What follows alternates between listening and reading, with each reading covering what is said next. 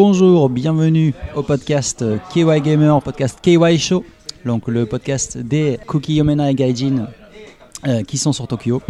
Mais on a ce soir un invité euh, spécial venu directement de Belgique, euh, Fred. Bonsoir. Bonsoir Fred. Euh, alors on va faire un petit tour de table quand même avant de d'enchaîner sur la petite présentation de Fred avec euh, donc euh, bah, nos KY euh, Gumi avec euh, FX, game designer, Bonjour à tous. Euh, Jen, Salut designeuse et Ah non, non, non, non. Illustratrice, artiste, c'est pas la même chose. tu designes, Attention. tu designes un peu aussi quand même. Ah, Pas On en parlera plus tard. Ok, bah ça tu voudras expliquer par la suite. Euh, et Matt, notre dain financier qui fait aussi un peu de journalisme dans ses heures perdues. Bonjour, bonjour. Bonsoir. Et Chris, du coup Et moi, voilà, moi je fais de la localisation en freelance. Voilà. Bon, Fred, alors toi t'es designer, t'es pas illustrateur. Euh, je suis, en fait, euh, si, en fait, je suis aussi illustrateur. euh, c'est un peu compliqué. Je suis graphiste freelance et aussi illustrateur freelance et directeur artistique freelance. Je suis aussi journaliste de Freelance. manga freelance. Et je travaille bah, dans- pour le graphisme en- entre, entre autres pour Pixel Love du coup. Euh, je me suis occupé de plusieurs livres pour eux et notamment du livre sur Goichi Suda qui est paru là. Enfin, je sais pas s'il est déjà paru à l'heure où on parle là, mais euh, il me semble qu'il est, disponible. Euh, voilà, voilà. Je, bah, du coup, je suis animateur d'un podcast, euh, co-animateur d'un podcast qui s'appelle Je Game Moi Non Plus, consacré aux jeux vidéo, à, l'analyse des jeux vidéo sous, sous, différentes, sous différents prismes. Et, euh, et on, a un spin-off que j'anime quasiment tout seul pour le coup, qui s'appelle Je Game, mais pas que, donc qui parle de, euh, de, de game, mais pas seulement du coup, euh, où en fait on fait des croisements entre le jeu vidéo et d'autres euh, domaines culturels, que ce soit du euh, jeu vidéo, du, euh, du cinéma, de la musique, de la littérature. Et le but c'est vraiment de croiser deux éléments et de voir ce qu'on peut en retirer de commun ou au contraire de différents euh, sous des thématiques précises. hein. Par exemple, ça peut être oui, la, la guerre et croiser un jeu et un film. Et Voilà, donc généralement c'est un jeu pr- précis avec un thème précis. Euh, oui, voilà. ouais. Enfin pour les spin-offs. Ça dépend, j'ai changé à chaque fois. Euh. J'en ai fait un par exemple complètement sur Portal, où j'ai demandé à chacun de trouver euh, un croisement entre Portal et, et autre chose. Euh, ça a pu être de l'architecture, ça a pu être de la photographie et d'autres choses. en partant vraiment de, de ce point de vue, de ce point de départ là qui est Portal du coup, pour ce numéro là. D'accord. Euh, donc pour préciser, donc j'étais, moi j'étais connu à travers Mehdi, donc qui Ouais. animait donc aussi donc le podcast donc, Jeux Game non plus. Ouais. Euh, et qui a aussi bossé du coup sur hein, sur le Tout à fait. sur le, est, le euh, bouquin de sur, sur C'est lui qui l'a écrit en collaboration avec euh, Florent Gorge du coup. Voilà. Donc Florent Gorge, co-créateur de Pix and Love. Euh, et c'est un bouquin qui, qui a cours depuis plusieurs années maintenant. On, on était venus ensemble, Mehdi et moi, à Tokyo pour, euh, bah, pour travailler dessus. Ça fait déjà 4 ans. Euh, vite. Ouais, ça passe vite. C'était en 2013. On était allé dans les locaux de Grasshopper, du coup, à l'époque, euh, bah, voilà, pour rencontrer Suda Goichi. Euh, et entre temps, bah, voilà, le, le projet a, a été un petit peu complexe, mais là, enfin, 4 ans après, il sort, euh, il est disponible. euh, et euh, je pense que, que le résultat est plutôt sympathique. Ah, ça marche plutôt bien. hein. Il me semble, ouais, il y a pas mal de, bruit. a euh, compris, ouais, ouais. Très bien, très bien. Ok, Et merci pour m'a- m'avoir invité. Je suis très bah, très bien. Alors, qu'est-ce que qu'est-ce que tu vois bah, Vu que tu vois, tu es belge, Oui, un belge euh, francophone, absolument. comme on a, comme on a pu l'entendre. Absolument. Euh, Qu'est-ce que tu penses des frites euh, japonaises Alors, c'est pas exact. Alors, les frites japonaises, c'est- pas des Belgian fries, c'est des French fries, du coup.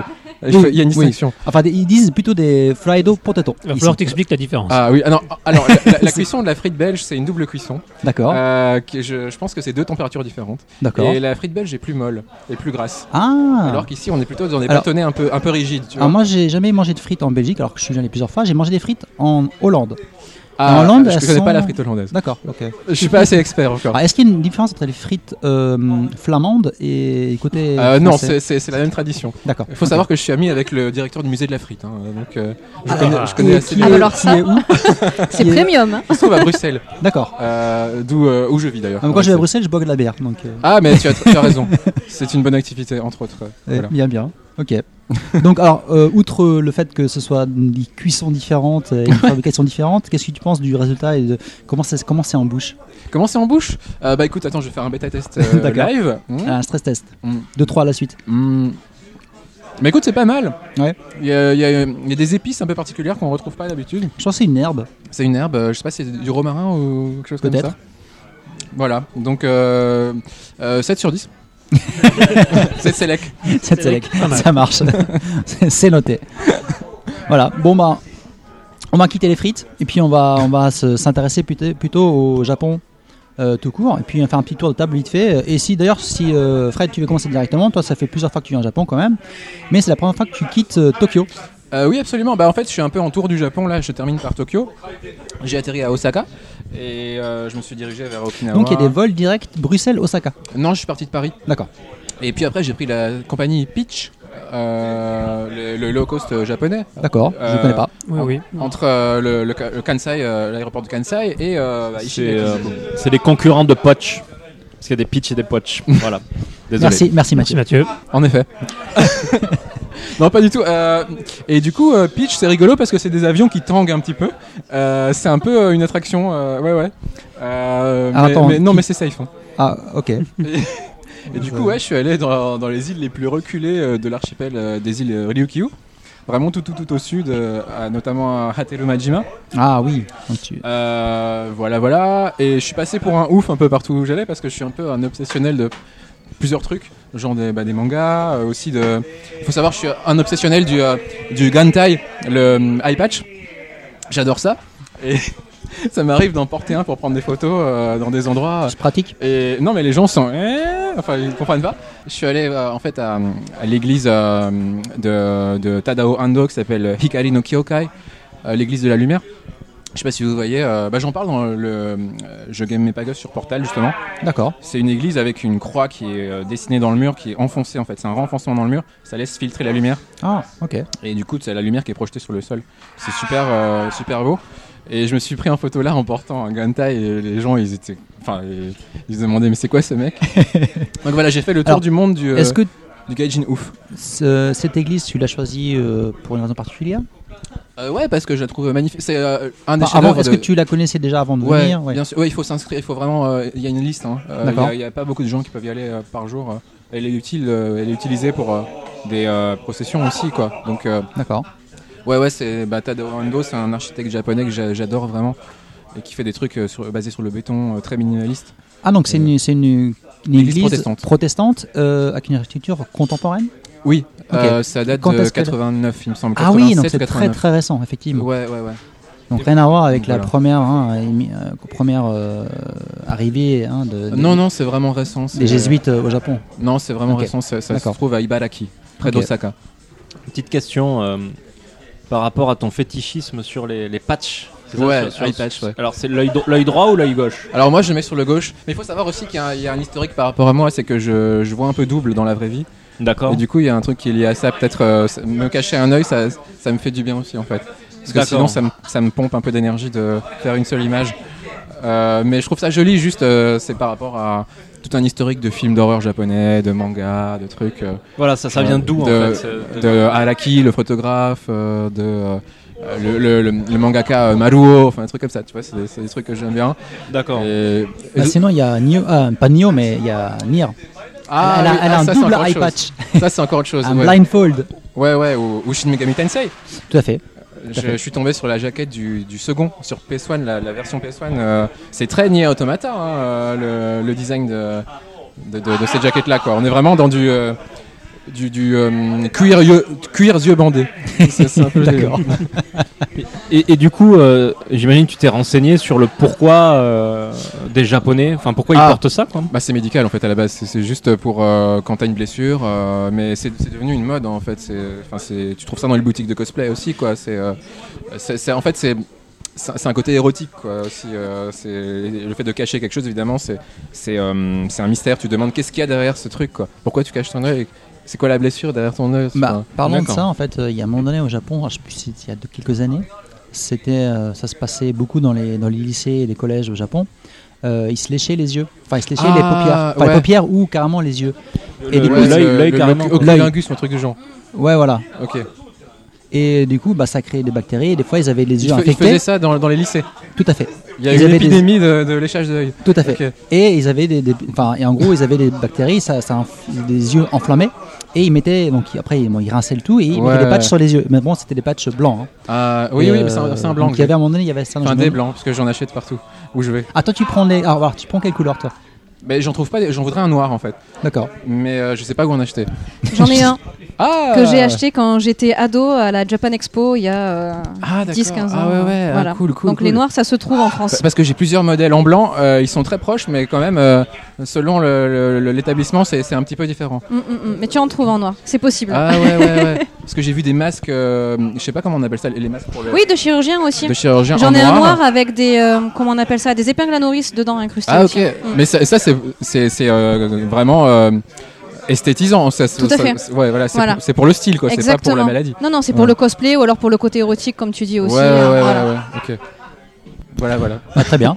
Donc, euh, sur ce, euh, à part les patchs, est-ce que tu as, fait des rencontres avec des buffles apparemment? Des buffles, Pardon? un- Ah, des un- buffles, ah bah bien des sûr. buffles un peu, Alors un les peu buffles, spéciaux. c'est un peu ma passion parce que j'ai euh, j'ai à peu près 30 photos de buffles sur mon appareil photo actuellement. D'accord. Euh, il faut savoir qu'à Okinawa, dans l'archipel de l'Okinawa, il y a une île qui est euh, l'île des buffles. De, les buffles d'eau, les Suigyo, il me semble. Et euh, en fait, ces, buffles-là t'amènent d'une île à l'autre, d'une berge à l'autre. Euh, c'est une eau qui est pas profonde, hein, ça fait euh, peut-être 50 cm de haut. Et alors le buffle est, drivé par un mec qui, euh, qui, lui donne des instructions. euh, et qui lui demande donc d'aller de l'autre côté de la berge. Et pendant qu'il va de l'autre côté de la berge, le mec sort un shamisen et il joue du shamisen, euh, il joue des, euh, des chansons traditionnelles. Euh, C'était Ojo-san, le, le truc. Et, euh, et- et je vois tous les japonais qui commencent à chanter en chœur le truc. Donc, je me tout dis- monde, est-ce que est-ce que c'était des, des locaux ou des touristes japonais? Non, des touristes japonais. Donc, en fait, c'est, en gros, c'est une chanson connue. Alors, c'est ce que je pensais, et puis j'ai vu que les paroles étaient écrites sur le plafond de. je me dis, mais c'est quoi ce truc? Par contre, l'impression était géniale, quoi. Le- le- tout le monde qui chante en chœur, ce truc-là, c'était génial. C'était vraiment super. ah, est-ce que c'est marqué en Oromaji ou pas? Euh, non, non, c'est vraiment des un caractères japonais. Ok, d'accord. Ouais. Du coup, euh, moi, Pour les touristes euh, gaijin j'ai pris des photos pendant ce temps-là. D'accord. Est-ce qu'il y avait des buffles avec un patch sur l'œil aussi? Euh, alors, euh, ça, je peux pas en parler. D'accord. Ok. mais ils ont des œillères, non? Non Euh, non, pas des œillères. Non, non. euh, Parce que, alors, je ferai un petit parallèle tout, tout bidon. Euh, moi, ma famille française est de l'origine de la région de La Rochelle. Ouais. Et à l'île de Ré, tu as des espèces de d'ânes Ah. euh, qui sont dans les mers salantes. Et euh, donc, ces, ces ânes, en fait, ils ont des œillères. Et pour se protéger forcément contre le vent, pas contre les voitures, justement. Euh, et d'autres autres intempéries. Et ils ont des culottes Ah. pour, les, pour les pieds, en fait, pour se protéger du sel, parce que ça, ça attaque les, les Ah, pieds. bah, Est-ce pas- que ces buffles-là ont aussi une tenue spécifique euh, Euh, je- Alors, la mode chez les buffles, je m'y suis pas trop intéressé. Euh, non, j'ai pas repéré. la fashion, fashion chez les buffles Alors, je peux te dire que mon buffle s'appelait Yusei D'accord. et que j'ai rencontré un petit garçon sur une île d'Okinawa qui s'appelait aussi Yusei. Alors, bon, coïncidence, je ne sais pas. Mais c'est peut-être un nom à la mode euh, dans les îles d'Okinawa. Mais euh, ce que je peux dire, c'est que les buffles euh, font euh, jusqu'à 10 trajets aller-retour de quand même assez long. Et donc, celui que j'avais pris la deuxième fois pour revenir, il arrêtait pas de faire demi-tour. Il voulait vraiment retourner. Je pense qu'il en a marre. hein. il avait ouais, plein les fesses pour m'exprimer un peu, peu poliment. Mais, euh, mais ouais, euh, par contre, euh, le- tout le monde était un petit peu ah, tout le monde était un petit peu triste pour le buffle. Et là, le mec qui le conduit a dit oui, non, mais il adore ça le matin quand il se lève, il a trop envie d'aller de l'autre côté et tout. Donc bon, voilà. Je sais pas si c'est très bien pour les animaux, mais toujours est-il que que voilà, ils sont contents quand même de le faire. Et tu m'avais dit qu'il y avait une espèce euh, d'arbre généalogique. Ah oui, oui, alors. L'île des buffles, c'est la vénération du buffle. Ah. Hein, donc du coup, euh, tous les buffles qui font ces trajets-là, ils ont un nom et ils, ils viennent d'une lignée. Donc t'as leur arbre généalogique et, et tu vois euh, qui est leur père, qui est leur mère euh, et tout ça. Tu vois vraiment, il y, a- il y a un croisement, les oncles, les tantes et tout. D'accord. Et l'île des buffles, c'est euh, il y a plein d'attractions, enfin pas des attractions, mais un circuit pour apprendre des trucs sur les buffles. D'accord. Voilà. T'arrives là, on te met un collier de fleurs autour de- du cou en plus. C'est un peu une secte du buffle.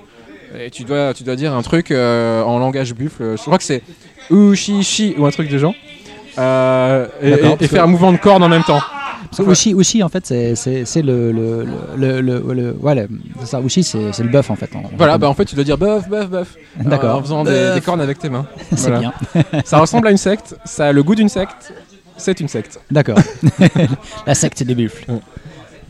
Ok, bah sur ce, euh, quelqu'un veut enchaîner avec euh, d'autres histoires de buffles ou autres euh, Moi, je voulais juste inciter les gens à vraiment écouter euh, Je game, mais pas que.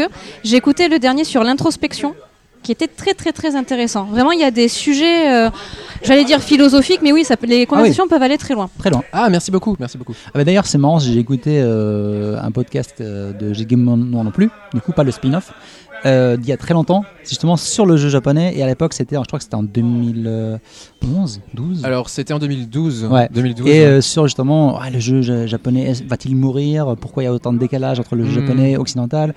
Et euh, voilà, il expliquait plein de raisons, comme on a tous connu, hein, on a tous connu l'évolution et le retour en force ou pas, hein, comme, comme les gens le voient, du jeu japonais. Si, si, Bah, moi, je suis, moi, moi, je joue beaucoup au jeu japonais, donc je, je suis pas très objectif, on va dire. Mais, euh, mais quand même, on peut quand même euh, noter qu'il y a beaucoup, beaucoup de jeux japonais qui sortent en ce moment, qui ont beaucoup de succès. Certes, des jeux qui, hein, ça fait 10 ans qu'ils étaient en, en production, mais quand même. Quoi.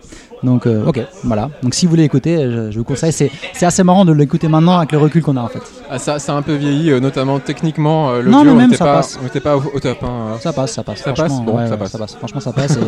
Et, euh, ouais, c'est vraiment, vraiment intéressant d'écouter ça. Et puis surtout que vous, avez, vous êtes allé vraiment chercher des sources euh, diverses. Bah, j'ai de- essayé un peu, bah, j'ai essayé un peu de le défendre le jeu vidéo japonais à l'époque parce que bah, Oui. je, je me je suis vraiment Bah, passionné t'as, du t'as eu raison. Euh, Parce que quand on voit où on en est maintenant. euh, Bah oui, oui, oui, oui, aujourd'hui, euh, bah, ça- effectivement, on est dans une espèce de mini âge d'or. euh, Il y a plein de super jeux japonais qui sont sortis euh, dans l'espace de quelques mois, quoi. Vraiment. C'est euh, vrai, ouais, en ce moment, il y a pas mal de jeux. hein. Bah, notamment, un truc que tu disais que c'était intéressant, je sais pas si c'est toi qui, qui le disais, mais tu parlais des, des documentations euh, de Unreal qui étaient que en anglais. Ah, Par contre, Unity, Unity c'est vachement imposé au Japon parce que dès le départ, ils ont fait une mascotte Unity-chan au Japon ah, ouais, ouais. et il y a tout en japonais. Donc, Ah, d'accord, beaucoup ok. d'indés et même des studios de moyenne taille qui travaillent beaucoup avec Unity. Même, même maintenant, si Unreal arrive enfin maintenant, hein, Ouais, avec- ouais, en force, mais quand même, euh, tu vois, ça, Ouais, ça a beaucoup, beaucoup aidé les Japonais à. Il y a ça et aussi le, le fait qu'on arrive à la fin des développements de, de jeux qui ont duré super longtemps, genre Last Guardian. euh, Complètement. enfin, euh, Bah, qui était basé sur des anciens moteurs faits maison, anciennes Oui, technologies. oui, Il y, a- il y a trois gros jeux, c'est Last Guardian, FF15 et Nioh. C'est ça, c'est ça. Et Nioh, euh, annoncé P5 depuis, aussi, euh, Persona c'est 5, ça, Persona euh, 5. Qui, qui a mis longtemps aussi à. Tout à fait. Mais bon, Persona 5, c'est- je dirais que Atlus c'est un peu à part quand même. Ils ont fait toujours leur petit, leur petit truc dans leur coin, toujours ouais. Plus ou moins marché. euh, voilà. Persona 5, euh, oui, euh, il y a quoi Il y a bah, Resident Evil 7 qui, est- qui est aussi un Voilà. très gros jeu, c'est aussi leur propre moteur, il me semble, non? Resident Si Evil me 7, trompe pas. c'est possible. Alors, je C'est propriétaire, il me semble, C'est possible. Alors, je je m'aventurerai pas là-dessus, Hmm. je ne sais pas, mais c'est possible. Mais euh, enfin voilà, il y a vraiment une espèce de mini microcosme, même avec Zelda, hein, évidemment. Tout aussi, à fait. euh. C'est Nintendo, c'est. Oui, Nintendo, bien sûr, oui. hein. Voilà, donc c'est une super époque. Moi, ça me rappelle l'époque 2001-2002, euh, l'époque euh, PS2, euh, disons deuxième année avec euh, avec euh, Ico, euh, Et Metal Gear, et Metal Gear Fantasy 2, X, Devil May et, Cry, ouais. euh, Mm. euh, Silent Hill 2. Enfin, ce, ce- Ouais, ouais. ce moment-là, quoi. On est vraiment dans la même chose. J'ai un peu peur pour les mois après euh, à venir. Maintenant, euh, tout- tout- toutes on les verra. cartouches sont. On verra. Il y, a- il y a beaucoup de studios japonais qui, AAA qui se mettent vraiment tous à Unreal à fond. Ouais. Après, tu as d'autres studios aussi qui, comme, comme FromSoft, qui ont leur propre moteur maison qui Ah est oui, très oui. bien. Ouais. euh, qui même sortent leurs jeux sur PC. Donc, euh, franchement, les Japonais, je pense qu'ils ont, ils ont passé le cap. Ils sont là. On, on verra. Avec la, 4, Mm. la 4K, elle n'est pas pour demain non plus tout de suite. Mm. Euh, mais pour l'instant, la, la- la- la génération actuelle, je pense qu'ils sont, ils sont, ils sont dedans, à fond dedans. quoi. Ouais, ils sont bien. carrément. Et en plus, le mobile perd un peu de vitesse au Japon. Et du Bah, coup, en fait, ils, Ah, ils produisent tellement la même chose. Au bout d'un moment, les gens Mm. ils se lassent du gacha. hein. Bah, il y a ça, et puis il y a le, le marché général ra- rapporte moins de pognon, et ils se Oui. rendent compte qu'aujourd'hui, faire des AAA, bah, ça peut quand même rapporter du fric. Et donc, Oui. euh, j'ai l'impression qu'ils sont de plus en plus nombreux dessus. Quoi. Ils reviennent un peu. Ils En tant qu'étranger, par contre, de passage au Japon, je, je vois toujours beaucoup de gens dans le métro, euh, Ah oui. sur leur mobile. euh, Ça sur des changera pas demain, hein. euh, Ouais, ouais. J'ai pas vu de console. Enfin, j'ai vu une PS Vita et une 3DS. Oui, mais alors, tu serais venu il y a un an, c'était encore vachement en commun. Ah, Euh, là maintenant c'est vrai que ouais, ouais. ça- on- tu sens vraiment la, bon, la Vita elle commence à mourir même au Japon Euh, et, et la 3DS euh, bon Bah, vu, il, su- hein, il suffit d'attendre, euh, il suffit d'attendre 2-3 mois quand Dragon Quest 11 va sortir. euh, Ah oui. À mon avis, on va revoir les 3DS fleurir. hein. oui, et puis Dragon Quest Carrément. 11 sur Switch pour euh, la fin de l'année peut-être que les gens vont acheter sur Switch on verra bon nous nous attendons pas trop là-dessus J'a- J'avais juste une question. oui. euh, que- que D'ailleurs, nous, on devrait y répondre à cette question aussi, peut-être pas dans ce podcast, mais dans un, dans un- dans un prochain. Mais qu'est-ce qui t'a amené en fait euh, au, au jeu japonais en fait? Qu'est-ce qui...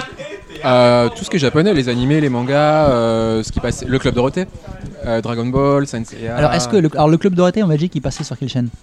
TF1 Ah oui, en Belgique, ils regardent la, la télévision française aussi. attends il n'y a pas B, BF euh, attends, Vous avez euh, RTL 9 et, et voilà. c'est quoi les chaînes On a- belgiques Bel- Bel- Belgiques euh, Club RTL, Plug RTL, euh, RTL TVI, RTBF. euh, voilà RTBF c'est ça que je cherchais Non, la RTBF c'est le service public Donc, il n'y a, pas, y a donc pas il y a pas y jamais eu d'animé euh, sur RTBF. Non, pas du tout. Non, non, au contraire, c'est l'inverse de leur valeur, je pense. Non, c'est plutôt des dessins animés européens gentils. D'accord. Alors, euh, Ouais, Epix, moi, est-ce que t'as un truc à puisqu'on- nous- ouais, puisqu'on faisait de la pub pour les podcasts, je vais faire de la pub un peu pour le- la Dev Team, le podcast bah oui. animé par Marky bah oui, t'es passé sur la Dev Team. Exactement, donc j'étais le dernier invité, j'espère que j'ai pas trop dit de conneries, faudrait que j'écouterai le podcast et je me rendrai compte à ce moment-là. et ça va sortir dans pas longtemps, Bah, a cette semaine, priori. Dans deux jours. Ok, et donc euh, bah, je vous invite à l'écouter si euh, le, le, le Ah, métier de game designer au Japon. euh, Ça traite donc de ça, traite de travailler au Japon dans le jeu vidéo, Très bien. euh, notamment en tant que game designer. Bah, ça, donc c'est voilà. parfait pour Alors, est-ce que tu as parlé de Salaryman? Bah pas, euh, pas spécialement, c'était vraiment sur le jeu vidéo plus que sur le travail au Japon. D'accord. Donc c'est le, le, le travail dans le jeu vidéo au Japon. Et puis tu sais, les, les créatifs euh, au Japon, certes, c'est des salariés en théorie, mais ils sont pas habillés comme ça. Ouais, c'est c'est des faux. Sont- Ah, moi qui connais pas vraiment le milieu du coup du, du développement de jeux au Japon, on n'appelle pas ça des salariés du coup. Il n'y a pas de il y a pas de gens en costume qui. Bah, les, jeux- les boîtes de jeux vidéo au Japon, euh, à part peut-être le marketing et encore et la finance, franchement, il y a- j'ai jamais vu un mec en costard. D'accord. Ouais. Sauf si les mecs ils vont aller faire le pour aller voir un meeting spécifique, pour aller voir Ouais, quelqu'un pour vendre un, un- Ouais, un truc. pour vendre. Parce que même quand tu rencontres un client, Ouais. parce que quand t'es un mec de la production, tu mets un t-shirt et un jean Ah non, les- les les Et j'ai même coup. vu des japonais en tongs, euh, short, euh, Ouais, en mode vraiment, ou même, même des otak, mais de l'infini. Euh, franchement, c'est pas le Japon comment tu l'imagines. Ouais, ouais. Perso, Ah. le seul studio que j'ai vraiment visité, c'est chez Grasshopper. Je me disais, Ouais. c'est peut-être que c'est spécifique à Grasshopper parce que là, ils étaient à la cool. Tous comme ça. Euh, C'est- ouais. voilà. Après, ça va dépendre de l'univers. Par exemple, dans la zone, euh, on va dire le marché e-sport, dans lequel j'ai un petit peu travaillé Ouais. au Japon. Bon, c'était il y a 2-3 ans, peut-être que ça a changé. Mais quand tu vas rencontrer les grands pontes avec qui tu vas Voilà. vraiment négocier, Là, oui. là, par contre, euh, voilà, tu ça. sens, euh, tu sens que l'argent ressort. Euh, tu le vois physiquement sur les gens. Ouais, ça.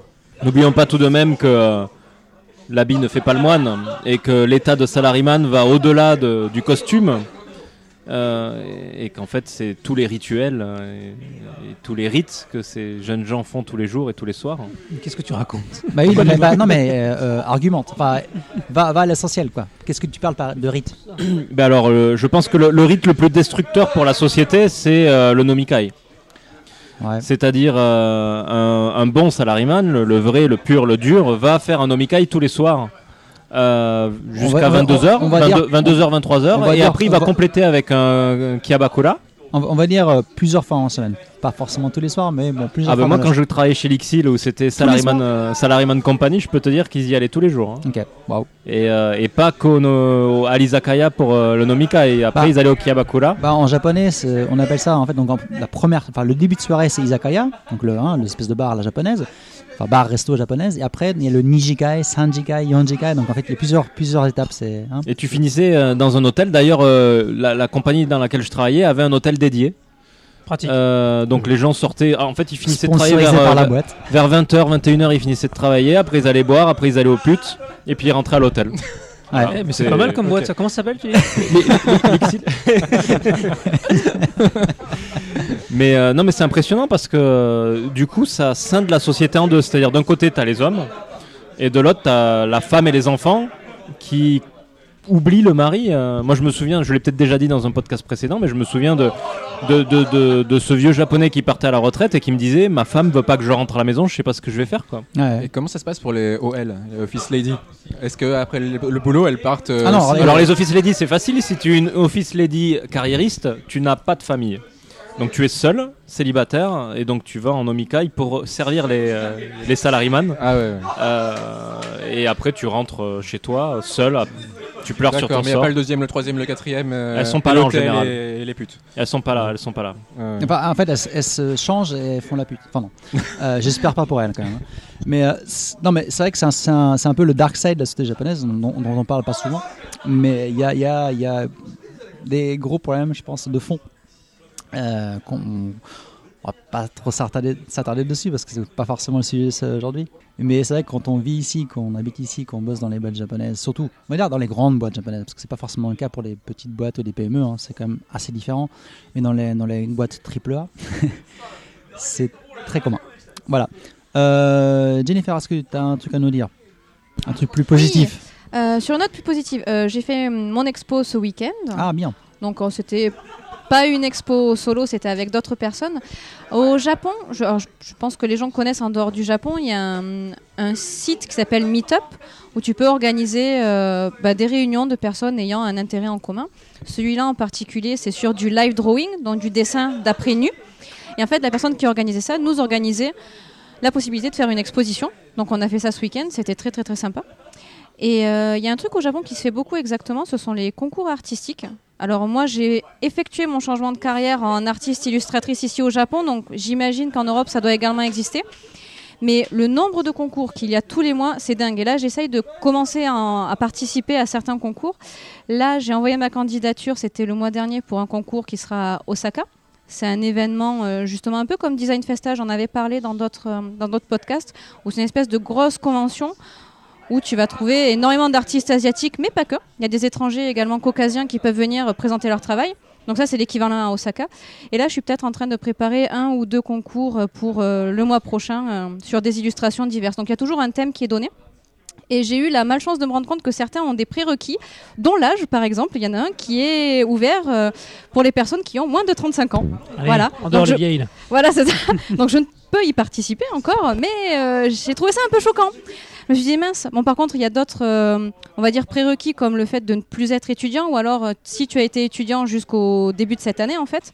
Donc c'est-à-dire il faut, il faut que tu aies quitté euh, la vie estudiantine en avril de cette année, quoi. Donc ça, je peux trouver ça un petit peu normal, de manière à juste regrouper des gens qui sont vraiment professionnels, on va dire, et pas que étudiants. Donc voilà, c'est pas forcément ultra positif, mais c'est ma petite note pour ce mois-ci. Et c'est euh, c'est typiquement japonais du coup euh, comme, euh, comme système? Alors ça, je sais pas. Vu que comme je te dis, moi je l'ai vécu que ici au Japon, j'imagine qu'il doit y en avoir ailleurs, mais euh, j'ai pas la culture européenne ou américaine de ce côté-là. Et ces concours, je les trouve sur euh, des magazines que j'achète ici. Ah. C'est des mensuels. Donc il y en a un qui s'appelle, euh, le- on va dire euh, Illustrator, et un autre qui s'appelle Illustration. Et c'est en fin de magazine, ils listent tous les concours de ce mois-ci, ils te donnent les deadlines, ils te donnent le thème, ils te disent qui contacter et compagnie. Je trouve ça très très sympa. Et dans ces magazines-là, très souvent, tu vas avoir aussi un, un ou plusieurs articles sur le jeu vidéo. Et celui du mois dernier, par exemple, ça parlait du lead designer derrière euh, Tropico. Tolico, pardon, pas Tropico. Ça n'a rien à voir, c'est pas la même chose. Et donc, en effet, il t'expliquait euh, comment il fonctionnait. euh, Ils ont interviewé plusieurs personnes. Donc, qu'est-ce que le jeu vidéo signifie pour vous euh, donc Ça va quand même assez loin. C'est très sympa. Voilà pour moi. Euh, Matt, tu voulais dire un truc ou pas? Euh, ben, pour ma part, euh, ben, je suis en reconversion actuellement. Je crois que j'en ai parlé la dernière fois, mais euh, donc je suis en congé payé encore, mais qui, qui- qui vont bientôt finir. Et, euh, Donc ta vie de salariman euh, ma vie de salariman est finie. prend, là, prend une belle elle- fin. euh. Une, une belle fin, voilà. Donc euh, d'un côté, euh, j'essaie de me reposer un peu, et Dieu sait qu'à Tokyo c'est difficile parce qu'il y a tellement de choses à faire que même quand on est en vacances, euh, ben, on fait plein de choses, on se repose pas. Puis il y a Zelda quand même. Comment? Et puis il y a Zelda, ça aide pas. Ah Nier, Nier, mais c'est oui, c'est euh, Nier aussi. Mhm. Zelda, Nier, Eh oui. Dur la retraite. c'est dur, c'est dur. La retraite. non mais À euh, moins de 35 ans, attention. Donc euh, je vais bientôt reprendre euh, sur au, au fil du Japon donc euh, une boîte que j'ai cofondée avec euh, ma Bah, partenaire Marine Et puis Julien qui, et Julien qui s'est joint qui au pas- projet qui aurait dû venir mais qui euh, accompagné très tard aujourd'hui donc D'accord. et puis voilà on va on va essayer de, de faire en sorte que la boîte euh, fleurisse euh, et continue de croître. Et en parallèle, euh, donc la dernière fois j'avais parlé du, euh, du livre de, de chez euh, Heroes des Papel, qui est un éditeur espagnol qui, qui reprend le modèle, peut-être pas de Pix and Love, mais plus de Third Edition. Ils ont donc moi j'avais fait les photos pour leur livre sur le voyage de Chihiro et je continue d'essayer de faire évoluer ma carrière de freelance photographe et j'ai réussi à vendre une vingtaine de photos, de photos euh, à un grand groupe euh, d'hôtellerie euh, français. Donc voilà, c'est bien, ça, ça continue son chemin. Donc si vous cherchez des photos euh, du Japon, euh, faites appel à moi, j'en ai plein. Voilà. T'as, t'as- t'as tout ce qu'il faut en stock. Alors j'ai une question, est-ce que tu as des photos de Golden Guy?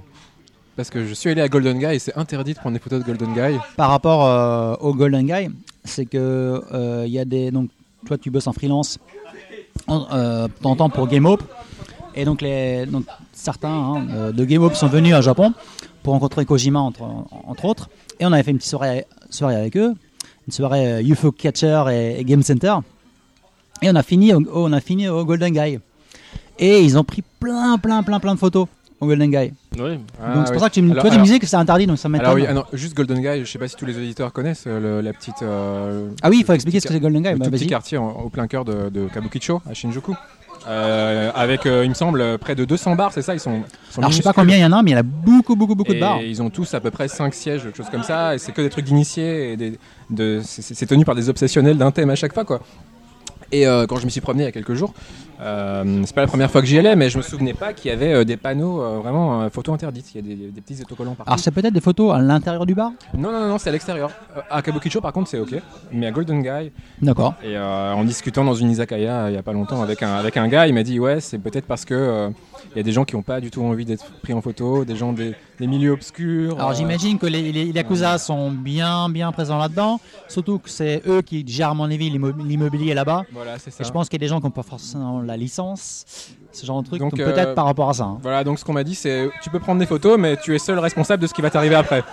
D'accord. Euh, voilà. J'ai jamais eu de problème avec les photos là-bas. hein. Mm. Euh, Jusqu'à présent, c'était Mm. assez- j'ai même jamais vu les, les panneaux en fait. Donc, Ah, euh, ben c'est des C'est peut-être autocollants. quelque chose de récent aussi parce qu'en ce moment il y a énormément d'étrangers au Japon. Et euh, je sais que par exemple en- actuellement le Japon il y a euh, trois fois plus d'étrangers qu'il y a 4 ans au niveau tourisme notamment. Et euh, peut-être que du coup Golden, Va- Golden Guy se fait assaillir par tous les touristes et des gens qui restent bloqués dans les ruelles à prendre des photos Ouais, et que ça empêche les gens de passer. et je pense que c'est la raison. ouais, parce Ou que, alors euh, c'est c'est de prendre des photos des gens en- comme dans un zoo, quoi. Les gens peut-être en ont marre qu'on les prenne même de très près, quoi. Ou- Enfin, comme des animaux. Euh, voilà, je sais, je sais pas. Mais par contre, je pense que si tu rentres dans un bar et que tu demandes, il y a aucun problème. Il y a vraiment aucun Là, problème. dans le bar, ouais. Ouais. Mais c'est c'est vrai que les rues en elles-mêmes sont assez photogéniques. hein, C'est C'est très beau, hein. Ouais, Moi j'adore, c'est mon truc. C'est vraiment mon truc. Et nous, on a une amie qui travaille euh, dans un des bars euh, de la Ah. Golden Guy, justement. Tu te rappelles lequel c'est? Elle nous a pas donné le nom, il me semble. hein. Je, je, je me souviens pas du nom, on, pourra, on pourra le rajouter sur le site. hein, mais euh, c'est un, un, un bar dans lequel on peut jouer aux jeux de société tant qu'il n'y a pas des cartes dans le jeu. Apparemment, les, les Ah. jeux de cartes sont interdits. Ah, ok. Mais donc, pour faire des jeux de rôle, par exemple, c'est juste parfait. Ouais, ouais. Il y a un bar Famicom là-bas aussi, non? Un bar avec Alors- des cartouches Famicom partout, non? Oui, oui, ah bah oui, effectivement, il y, a- il y a pas mal de bars en fait comme ça. À Shinjuku, tu as le 8-bit café.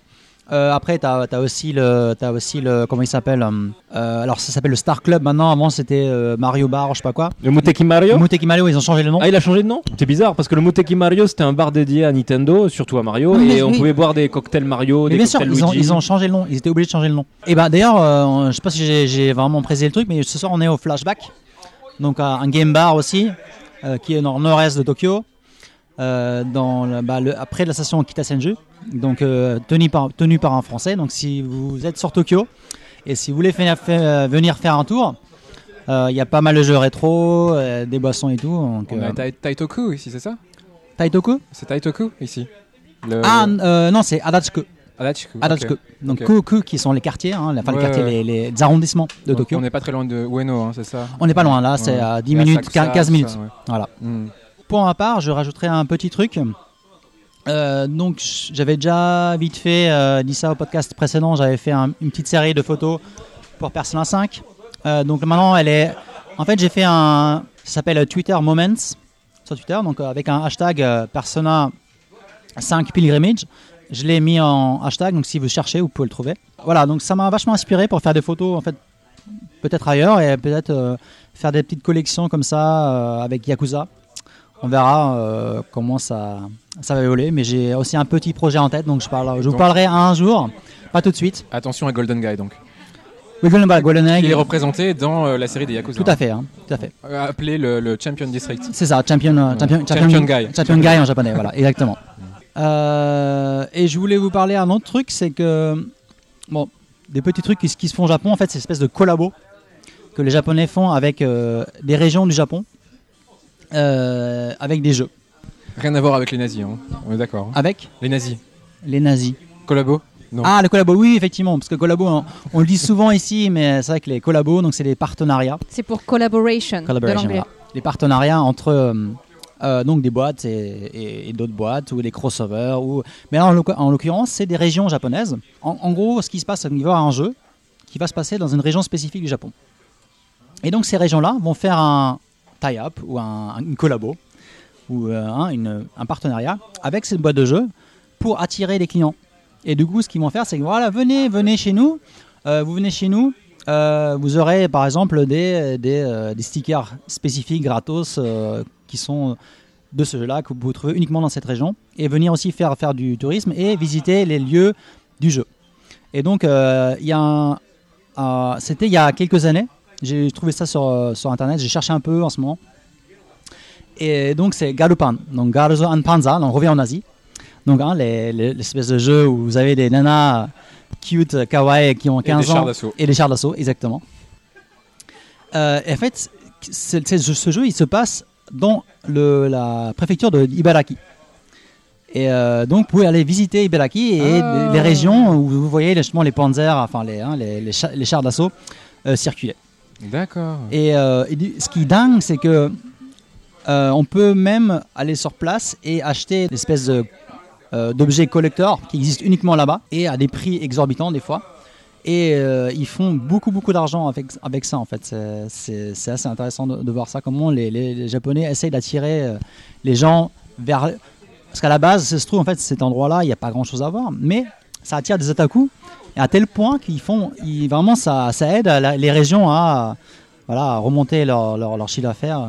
Ah, Il y a un truc dans le genre pour l'instant dans les stations de train, mais c'est plutôt les, euh, pour la région d'Akita, les pubs avec les chiens Akita.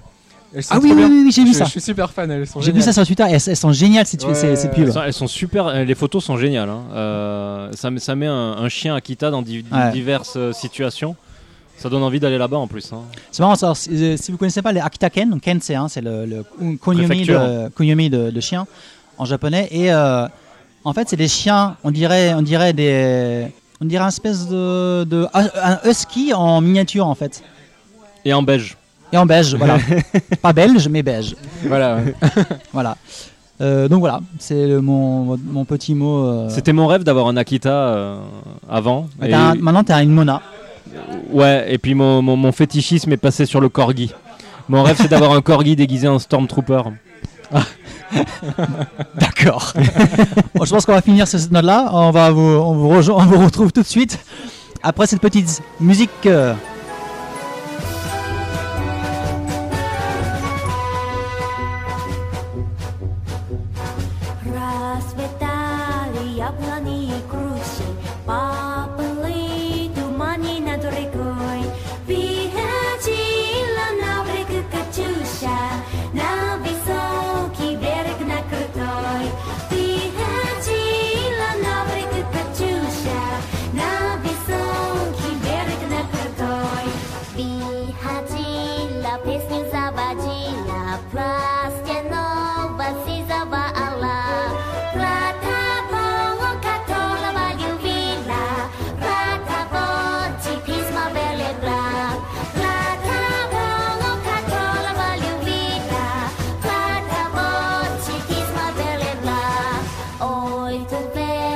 便箋か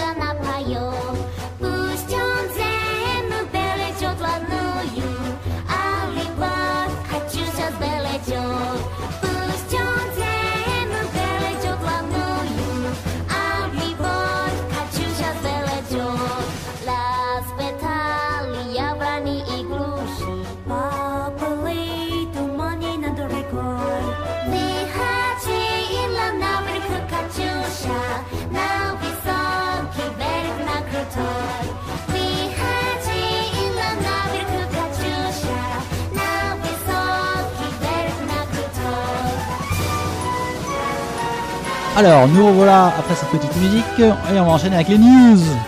On a un paquet de news ce soir. J'espère qu'on va pouvoir les terminer. Palpitante. Donc, euh, bah, on va commencer avec des départs. Alors, c'est vrai que c'est la nouvelle année fiscale au Japon, donc euh, généralement c'est fin mars, hein, début avril. Bah, on recommence, tout repart à zéro. Donc, euh, il y a aussi euh, des nouvelles embauches aussi dans les boîtes, mais il y a aussi beaucoup de départs. Donc, euh, on va parler de plusieurs départs, dont euh, des départs départs, chez, ouais. enfin, des- au moins deux. Chez Square Enix. chez Square Enix. Donc, euh, alors j'aime bien, donc c'est Isamu Kamikokurio. J'aime bien son, son, son classe, famille. son nom, il est classe, hein. un Ah, il, est, euh. ah, il est classe. nom. Alors, Camille, c'est Oué, hein. Oui, Et d'accord. Coco, ok. c'est vraiment Coco. Donc. Ah bon, c'est moins classe. Bon, mais quand même, Donc, était l'art director sur Final Fantasy Voilà. 12, 13 et 15. tout à fait.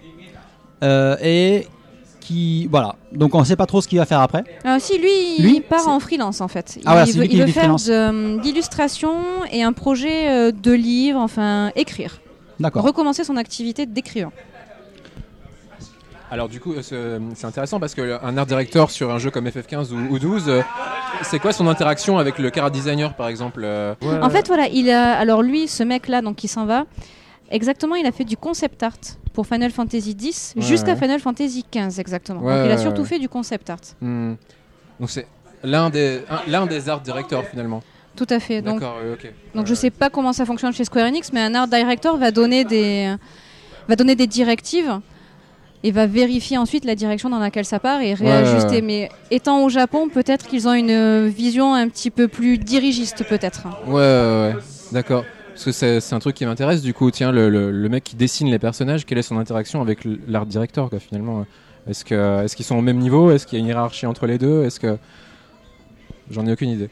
Bah, au Japon, en plus, c'est.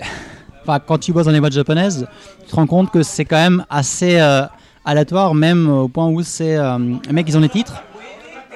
Et tu sais pas vraiment pourquoi ils sont là, pourquoi ils ont les titres et ce qu'ils font vraiment.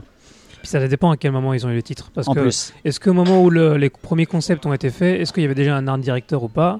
Bien souvent, en fait, c'est le concept artiste qui est là au niveau du moment, au moment de la pré-production qui passe art director au moment de la production. Et euh, donc c'est euh, voilà, ça dépend vraiment quand est-ce qu'il est arrivé sur le projet.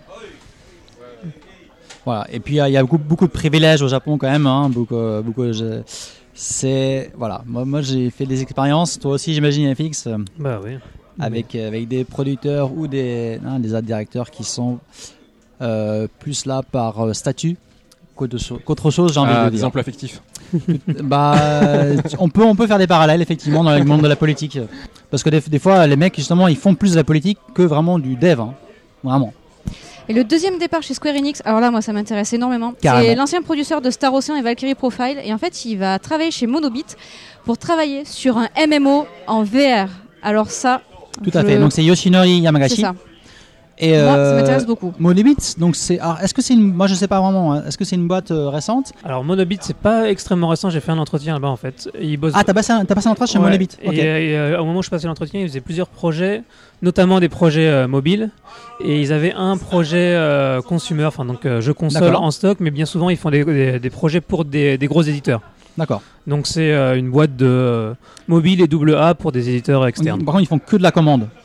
Principalement, alors je crois qu'ils voulaient faire, euh, ils ont peut-être un projet, peut-être deux maximum qui sont en interne, mais la plupart des projets sont des projets de commande, de toute façon. C'est pas un très gros studio. Ils sont à Shinjuku d'ailleurs, à Shinjuku Gyoen. Et puis, euh, pour citer un troisième, moins intéressant, donc Koji Ishiani, qui quitte Monolith, justement. Mm, Hein tout à fait. Donc là, Ah, on lui, sait par pas contre, on sait pas où on il sait va. pas du tout Non. où il va aller. Pas du tout. Voilà. À noter que c'est celui qui a travaillé sur Batten Kaitos, l'excellent jeu RPG, euh, système jeu de cartes, qui paraît très bizarre au début, mais après on peut plus lâcher le jeu. Vraiment un très bon jeu. Si vous avez l'opportunité d'y rejouer. Là, Ba- euh, Batten Kaitos, effectivement, une licence qui, ça fait un- très longtemps qu'ils n'ont pas fait une suite. Euh, bah, il y a eu qu'un seul jeu en fait. Non, non, il y en a deux. il y en a eu deux. Ah Il y sérieux a Ouais. Origins, mais qui n'est jamais Ah sorti mince, en Europe. complètement raté. Ah c'est pour ça, d'accord. Ouais. Accessible en US par contre. Du coup, si on veut y jouer maintenant, on peut y jouer sur quel support à part la GameCube?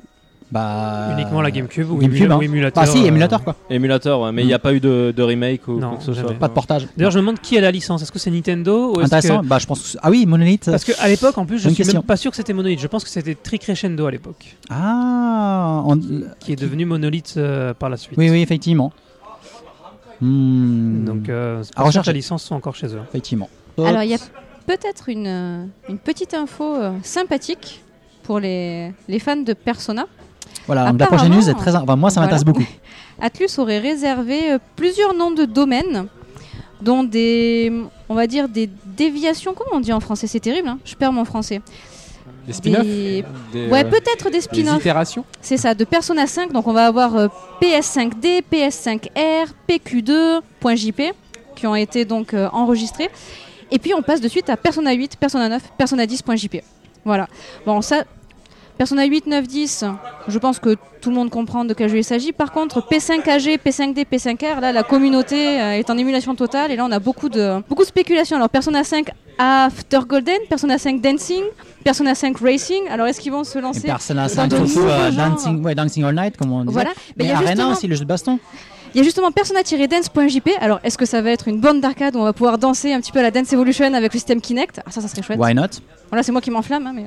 Mais vraiment parce que ça corrobore vraiment avec la nouvelle euh, politique de- d'Atlus de vraiment euh, s'ouvrir au marché occidental et pas qu'américain, mais aussi européen.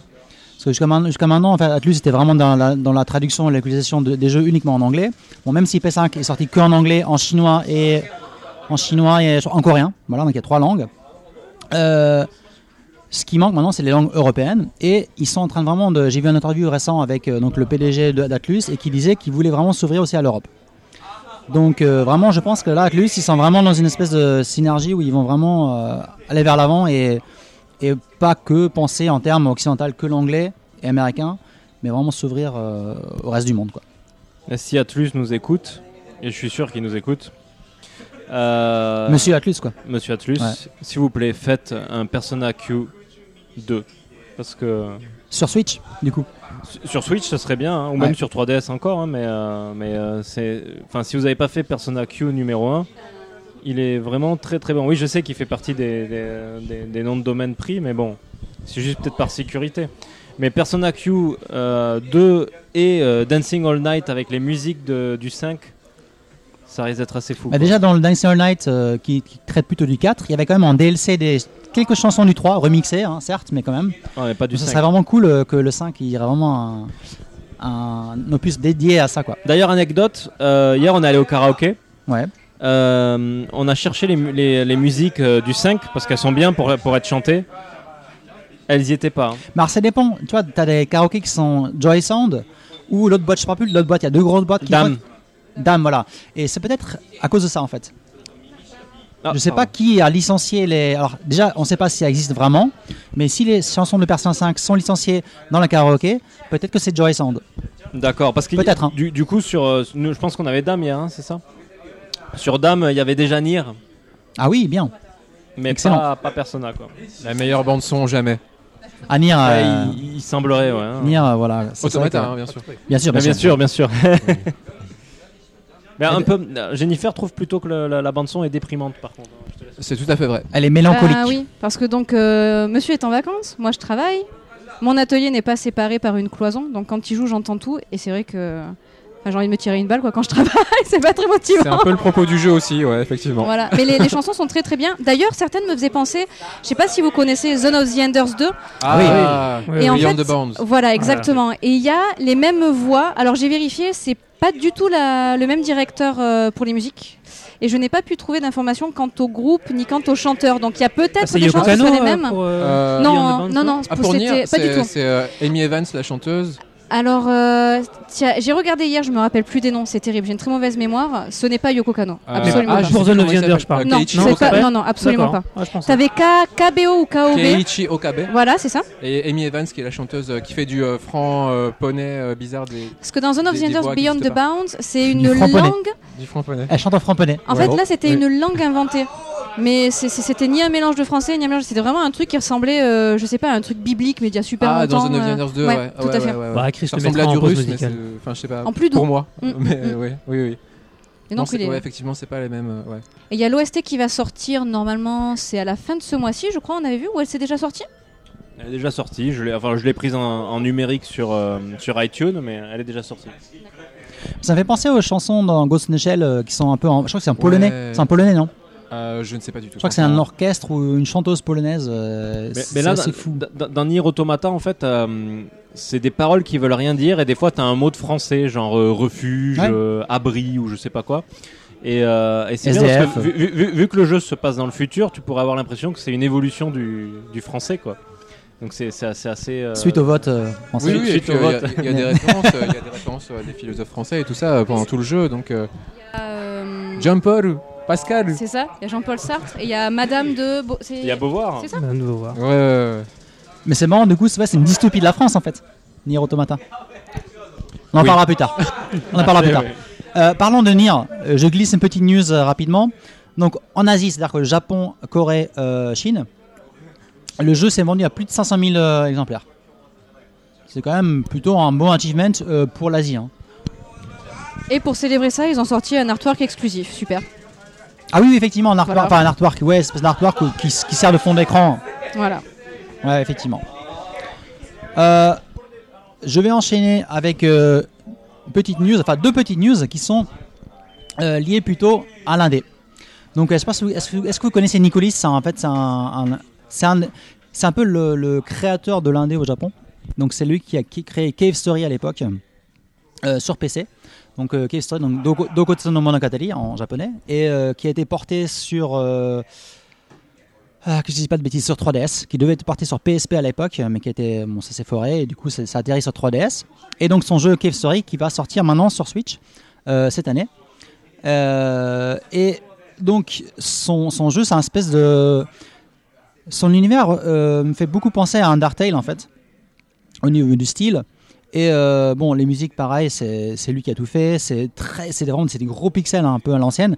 Effectivement, par contre, le portage hein, sur 3DS est beaucoup plus lissé, beaucoup plus fin et assez beaucoup moins brut hein, que la version PC. Mais c'est un jeu qui est vraiment très intéressant au niveau scénario, au niveau univers, au niveau aussi les armes que tu puisses utiliser, et même le- les jumps, tout ça, le core gameplay est, est vraiment petits oignons. Donc c'est vraiment un jeu que je vous conseille. euh, euh, beaucoup et vu qu'il sort sur Switch, c'est vraiment l'occasion de sauter dessus si vous n'avez pas eu la version euh, 3DS.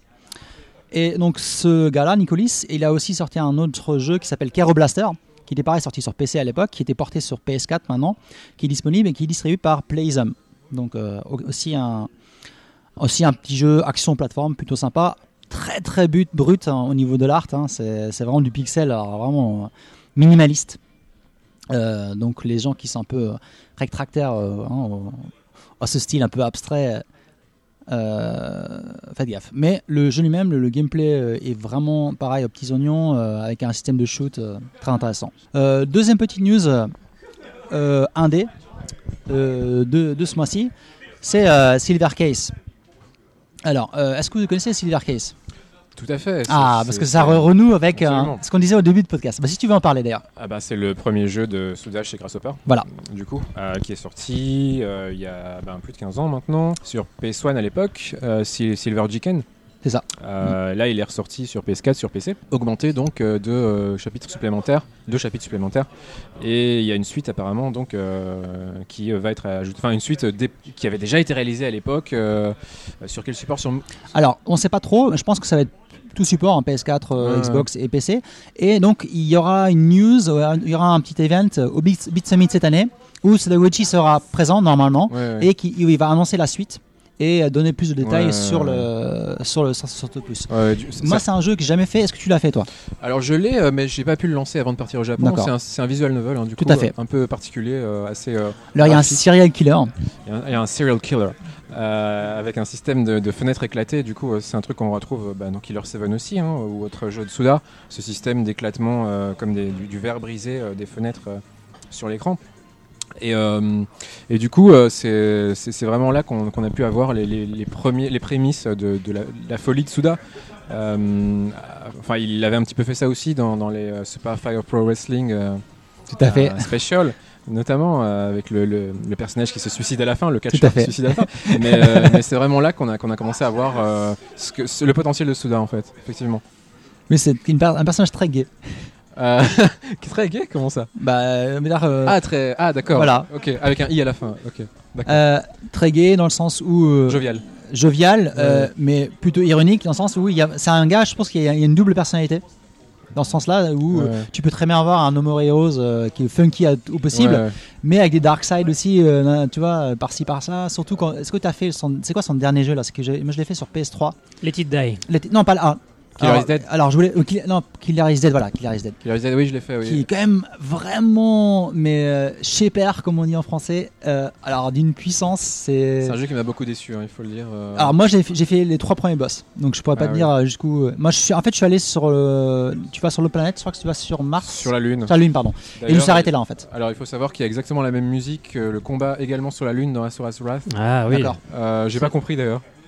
J'ai pas compris, c'est une musique classique. euh, Oui, c'est une musique classique euh, bah, qu'on Ouais, ouais, revoit. Je sais pas, je sais souvent. pas si c'est une référence ou s'il y a quelqu'un qui a bossé sur les deux jeux en même temps ou si autre, mais. euh, Bah, si c'est sur la Lune, c'est certainement une référence du coup à Ashura's Wrath alors non? Enfin, je sais, pas- je sais pas si c'est sur la lune ou sur Astronaut, mais. euh, Ah oui, c'est cas- sur la Lune le Ah combat ouais, en contre plus Angus. Ouais, ouais, c'est sur la Lune. Ah bah voilà, ouais. bah, c'est complètement épique d'ailleurs. D'accord, donc c'est peut-être un clin d'œil là. Ouais, Donc, enfin, je sais pas, je- j'ai pas compris. Bon. Mais bon, voilà, c'était un beat démol euh, plutôt sympa, mais très répétitif. euh, voilà, visuellement, il était bien. Bah, en tout cas, Silver Jiken ou Silver Case, euh, donc c'est un serial killer qui a été déjà connu auparavant, qui a apparemment tué des hommes politiques et qui revient et qui serait voilà. Ah. Quelle bonne idée. Quelle belle idée, hein. Ça on devrait l'appliquer à la France, ça serait, ça serait pas Bah, mal. plein de pays.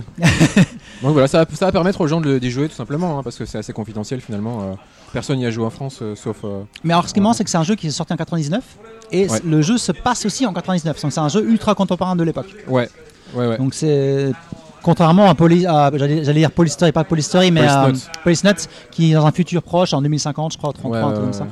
Qui est aussi un film police, enfin, un film, un visual novel policier, mais beaucoup plus cyberpunk futuriste. Ouais. Voilà. De Kojima pour le coup. Kojima pour le coup, bien sûr, qui est jamais sorti en France. Euh, Banni en Europe. En effet. Donc il y a des patchs sur internet hein, si vous le jouez en émulateur. Mais sur console, euh, la cons- les versions d'origine sur console sont que en, japonais. Ouais. Alors que Silver Case, euh, là il y a l'anglais. Peut-être un jour les, les remasters de Moonlight Syndrome et Twilight Ah oui. Syndrome Ah de oui, Suda chez Human pour le coup, avant Grasshopper. Peut-être. On espère, on croise les doigts. Donc voilà pour cette euh, news. On va passer sur euh, une autre news. euh, bon, pour la nouvelle génération des fans de Dragon Ball, c'est-à-dire Naruto. Et donc Naruto, euh, bah, le- le- la série s'est finie en animation au Japon aussi. Le- je crois que le dernier épisode de Naruto est passé il y a quelques semaines ou un mois. Et du coup, il y a un grand renouveau de Naruto là. Donc on arrive à Boruto. Et, euh, et du coup, on sent un espèce de reboot de la, de la licence. J'ai envie de dire, ils sentent que c'est la fin. Et donc la, donc l'animation, le manga va arriver et aussi le jeu vidéo. Le manga est là depuis un certain temps déjà. hein. Oui, effectivement, ouais. Euh, et donc ils ont sorti un nouveau trailer hein, de donc plusieurs jeux. Donc un espèce il y a, il y y a- deux jeux, je crois que c'est deux jeux qui ou trois jeux qui sont remasterisés et, et portés. Donc ça, c'est les jeux de CyberConnect 2, j'imagine. Voilà, exactement. C'est C'est Cyber Connect Ultimate 2. Storm, euh, Tout à fait. pas quoi, ouais. Mais il y a aussi un nouveau jeu, donc qui était en développement euh, chez Valhalla Studio, Valhalla Games. Voilà. Mais c'est euh, un studio qui est relié à Valhalla, mais pas. Enfin, en gros, qui est un sous-studio, une sous-branche de, euh, de Valhalla, et qui bosse dessus depuis un moment. Et ça a été annoncé, là, c'est sorti euh, quelques jours, enfin, quelques, non, je une semaine, un truc comme ça. Ça a été annoncé, on a vu un premier trailer. Tu l'as vu, toi, FX Oui, j'ai vu, Qu'est-ce que t'en ouais. penses Alors bah déjà c'est un jeu euh, c'est un jeu multijoueur, c'est-à-dire que orienté combat, multijoueur, c'est du euh, c'est du 2 contre 2 ou du j'ai l'impression que c'est par équipe ou J'ai c'est l'impression en- que c'est par équipe, hein. c'est, euh, mais c'est en arène en fait. tout à fait. Alors apparemment il y aura un mode solo. Euh, j'ai l'impression que c'est euh, que c'est très tourné online en fait. C'est très, ouais, c'est très tourné euh, combat, enfin, euh, tournoi online. C'est ça voilà. Et donc on, on sort des, euh, des Ultimate Storm qui étaient eux, beaucoup plus solo et donc là on se retrouve on se tourne vers du online euh, de combat en, en équipe quoi. C'est ça. Qu'un autre, quelqu'un d'autres fans de Naruto euh, Non? Non, je suis pas très ami avec Naruto. Ah, tu es mon ami. Non, non, je suis, je suis... Sangoku reste dans mon cœur, mais Voilà. Toriko aussi. La, vraie Ah, génération, comme on dit. Voilà. Restons dans l'animation, enfin l'animation, restons dans, oui aussi, animation manga, et parlons quand même d'un grand événement qui a eu lieu le mois dernier, et donc la date d'annonce de Dragon Quest 11. On l'attendait depuis très très longtemps, ça fait, je crois que ça fait, je sais pas combien, j'ai l'impression que tous les podcasts on en parle plus ou moins. euh, Ah, c'est un peu le Messi. euh, C'est un peu le Messi, c'est un, ouais, c'est un peu, bah, c'est un peu comme, euh, hein, comme le- tous les jeux qu'on attendait euh, depuis 10 ans, comme Last Guardian et autres. Ah, ça fait pas 10 ans quand même parce qu'on a Ça fait pas 10 ans, mais ça fait très très très longtemps. Donc c'est-à-dire que bu- depuis Dragon Quest 8, qu'on n'a pas eu un Dragon Quest canonique sur console de salon. Alors, Ouais. ça, ça donne quoi la hype euh, ici au Japon pour, euh, pour ce jeu? Ah bah c'est fou. Genre, Ouais. euh, c'est alors ce qu'il faut comprendre, c'est qu'au Japon, c'est euh, Dragon Quest, c'est même les gens qui qui ont qui ont jamais joué, ça en fait des grands-mères au Japon connaissent les musiques de Dragon Quest. Ouais, ouais. Euh, c'est la religion Quest- officielle après le C'est la Shinto. re- ouais. c'est ça, c'est le Shinto. Après le Shinto, t'as Dragon Quest. Et après t'as Yaku, et après t'as le foot, euh, mais très loin. Donc c'est vraiment le Japon. Yaku baseball. Hein. Oui, Yaku c'est le baseball, pardon. Euh, et donc cette annonce c'est quand même très très important pour les Japonais, surtout qu'ils ont annoncé donc les dates pour les deux versions Donc, 3DS et PS4. et PS4. Euh, et vous pouvez même donc euh, précommander au Japon euh, la double version collector ultime de La Mort qui tue, qui est disponible uniquement chez Lawson et sur le site de Square Enix Japon. Tout à fait. Ouais, et donc c'est une demain, collector donc avec hein, la version 3DS et la version euh, qui est assez PS4. exceptionnel d'avoir en fait euh, deux versions de deux constructeurs différents dans un même package. Et je pense qu'au niveau des droits, ça a dû être assez compliqué, mais quand tu t'appelles Dragon Quest, euh, Oui, Voilà. je pense que les gens ils font. Hein, ils, ils, pense que ils- Nintendo ils et Sony sont- ouais. Comme on dit, euh, ils ont l'immunité di- diplomatique. exactement. Euh, tout à fait. Ouais. En fait, c'est, voilà, en fait, Dragon Quest c'est un diplomate euh, au Japon. Bah, c'est un représentant de la culture japonaise, ça c'est clair. Ah façon. oui, et Toriyama. Bah, Ah, c'est c'est- rien. Et donc, euh, les deux versions sortiront en même temps le 29 juin, juillet, pardon, juillet, au Japon. Ouais. Alors, ce qui est marrant, c'est que donc ça, ça a été annoncé euh, à l'event euh, hein, Square Enix spécial pour ce, ce- pour cette qui était dédié à Dragon Quest. Et le lendemain, Non, le Nintendo Direct, tu veux dire? Ouais, Nintendo Direct, c'était le Quelques jours après. euh, quelques jours après, ouais, enfin, c'était deux- vraiment deux, trois jours à- après, ouais. voilà, quelques jours près, le Nintendo Direct euh, qui est annoncé, enfin qui, qui arrive et on se disait tous parce qu'il n'y a rien du tout qui a été annoncé du côté Square Enix pour une version Switch. Et on se disait tous, euh, oui, bah, certes, il y a une version 3DS, donc euh, les gens qui ont une console Nintendo auront leur Dragon Quest, même si c'est à peu près la même histoire, c'est quand même pas le même jeu. Euh, la version Switch, on sait qu'elle sera beaucoup plus proche hein, de la version PS4. Alors la question c'est est-ce que les Japonais, si jamais la version euh, Switch sort longtemps après la version euh, 3DS ou PS4, est-ce que les gens vont vraiment att- attendre? Non, les, gens- les gens ne regarderont pas. Et en plus, moi je pense que c'est aussi pour ça qu'ils n'ont pas, ils ont rien, rien dit sur la version Switch, ils n'ont rien montré. Voilà. Ils n'ont même pas parlé durant la conférence. Je pense que Voilà. c'est d'abord pour sortir le jeu sur PS4 3DS, faire un maximum de ventes, et ensuite quelques mois plus tard ressortir le jeu sur Switch et refaire des ventes à ce moment-là. Par que- contre, du coup, on a, donc, on a tous regardé donc, le Nintendo Direct euh, hein, quelques jours après la- l'annonce de Dragon Quest 11, et je me disais bon, il va peut-être, lâcher un petit truc sur Dragon Quest 11. Et là, on, voit des, des- hein, on voit des images Dragon Quest. Je suis, oula, c'est Dragon Quest. Et ben non, c'est Dragon Quest 10. Dragon Quest 10 qui portait, portait sur Switch et qui arriverait en fin qui arrive, devrait arriver euh, septembre. Ouais, Donc, début, euh, en automne, ouais. Voilà, en septembre, octobre, on n'a pas de date exacte. hein. Mais en tout cas, fin d'année euh, sur Switch. Avec euh, hein, euh, les gens pourraient, voilà, les gens garderont leur compte. Donc, si que, je- que vous jouez sur Wii U euh, ou pas, vous avez, vous avez votre compte qui va être transféré. Vous gardez tous vos trucs, euh, tous vos quêtes, tout, voilà, toutes vos options. Alors Dragon Quest 10, c'est toujours très joué au Japon? Ah, beaucoup. Ouais. Alors euh, d'ailleurs, Ouais. c'est c'est un peu, c'est un peu le truc comme comme chez Square Enix, c'est un peu comme FF11. On comprend pas, mais les gens ils jouent toujours Ouais, et, j'ai- ça- et ils font ils font ils font beaucoup d'argent, et ils sont rentables. J'ai croisé un joueur de, de Dragon Quest 10 euh, ce week-end. D'accord. J'étais très étonné. Croisé, c'est-à-dire qu'en fait, euh, tu, tu l'as vu dans la rue euh, Non, non, non, euh, un Français. J'étais très, très, très étonné. euh, J'ai pas osé lui demander pourquoi, mais. euh, Mais moi, j'ai, alors moi j'avais acheté la Wii U Day One à l'époque et j'avais un mois de Dragon Quest 10 gratos avec. Ah, mais moi j'ai j'ai testé aussi. Et j'ai joué et c'est quand même sympa. hein. C'est, c'est un peu vide par rapport à un Dragon Quest classique, hein. Euh, mais l'univers est là. euh, t'as les quêtes classiques. euh, c'est, c'est un peu. C'était trop bavard. hein. Alors ça parle beaucoup au début. Beaucoup, t'as beaucoup, beaucoup, beaucoup de blabla, effectivement. Mais une fois que t'es dedans, ça va. c'est- c'est- c'est- franchement, ça, ils faisaient des partenariats dans les combini. euh, Ouais, bah, comme pour peux- FF14. Oui, effectivement. Ouais. FF14 c'est mieux, tu vois. Mais alors, est-ce que ça vous intéresse? Est-ce que Dragon Quest alors 11, les, les joueurs, euh, les joueurs MMO sur cette table, est-ce qu'un Dragon Quest euh, 10 sur Switch, ça vous, ça vous tente? Euh, moi, je boycotte Dragon Quest, donc je ne répondrai pas. Bon, toi, toi dehors. Ah, moi moi, j'avais essayé. Et pourquoi? En fait, c'est une raison complètement débile. Je j'ai- j'aime pas le style graphique. J'ai jamais aimé le style de Toriyama. Ah bah oui, alors, Et je- je- pas au style de les Toriyama, cailloux, les cailloux. Je sais, je cailloux. je suis désolée, pardon. Blasphème. oui, Dogeza. Bon, alors, entre Silence. illustrateur, de designer, euh, euh, fight. Fight Euh, bah, bah, dit pro, Non, je peux- anti, anti Toriyama, pro pro Toriyama. Oh non, je suis pas spécialement pro, je peux tout à fait comprendre. Ah oui, mais alors c'est- je- Je préfère Toriyama quand il fait des trucs rigolos en fait, pas spécialement des, des trucs héroïques ou euh, d'accord. voilà. Mais euh, alors, pour défendre le style Toriyama, enfin en tout cas Dragon Quest, c'est quand même assez cute. C'est C'est plutôt très, c'est très comique, c'est très ludique. C'est super efficace, hein, c'est vraiment très efficace. Mm. Ça, ça fonctionne. Ouais. Mais je peux comprendre effectivement. euh, Est-ce que tu, est-ce que toi tu vois un- dans le style Toriyama une différence entre Dragon Ball et, euh, et euh, par exemple un Dragon Quest? Ouais. Alors pour toi c'est quoi les, les, les, les- les, points qui, qui marquent spécifiquement, qui sont vraiment qui font la différence entre les deux, qui pour toi qui, qui... Dragon Ball est plus viril, j'ai envie de dire, plus Ouais. musclé, plus plus vénère. Là tu parles Dragon Ball Z. non Z. Parce que le Dragon Ball le premier est très proche d'un Dragon Ball, ouais. Dragon Alors, Quest pour moi. Dragon Quest est resté dans Dragon Ball. euh, C'est ça, premier du nom. Effectivement. Euh, plus, plus rond, plus euh, douillet, plus doudou. Euh, Plus cute, quoi. plus cute. En fait, il a, ouais, euh, c'est juste qu'il réutilise toujours les mêmes coupes de cheveux, les mêmes euh, vêtements, euh, les mêmes visages. Donc au bout d'un moment, ouais, c'est un peu. Je pense que. Toriyama, c'est devenu un fantôme, enfin, un Le- c'est le Bird Studio. Le Le, Bird le- Studio. le héros, euh, le héros de- du 11, justement, c'est Trunk, quoi. Oui, Ouais. Ah.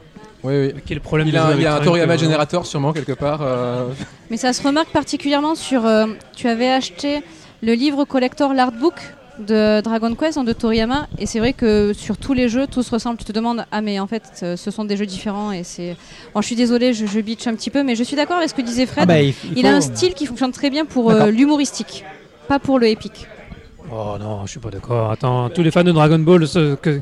levez-vous Mais d'ailleurs, d'a- d'a- d'ailleurs, il, il a- il avait Un dit lui-même. hein. Genkidama Un Genkidama il, il avait dit lui-même, hein, Toriyama préfère dessiner les monstres plutôt que les humains. quoi. C'est vrai, Donc, c'est vrai, il euh, l'a dit. Hein. En fait, il, il a, il- en fait euh, quand on lui a demandé de bosser sur euh, Dragon Quest 11, il a, il a écrit une lettre en fait que vous trouverez sur internet et il, écrit, euh, il s'inquiète un peu parce que pour Dragon Quest 11, il a dû créer beaucoup beaucoup de styles différents d'humains. En fait, ça le faisait chier. Et il s'est dit, euh, voilà, j'ai peur de me répéter mille fois. Et, euh, Lui ou son équipe, hein, on sait pas. Oui, effectivement.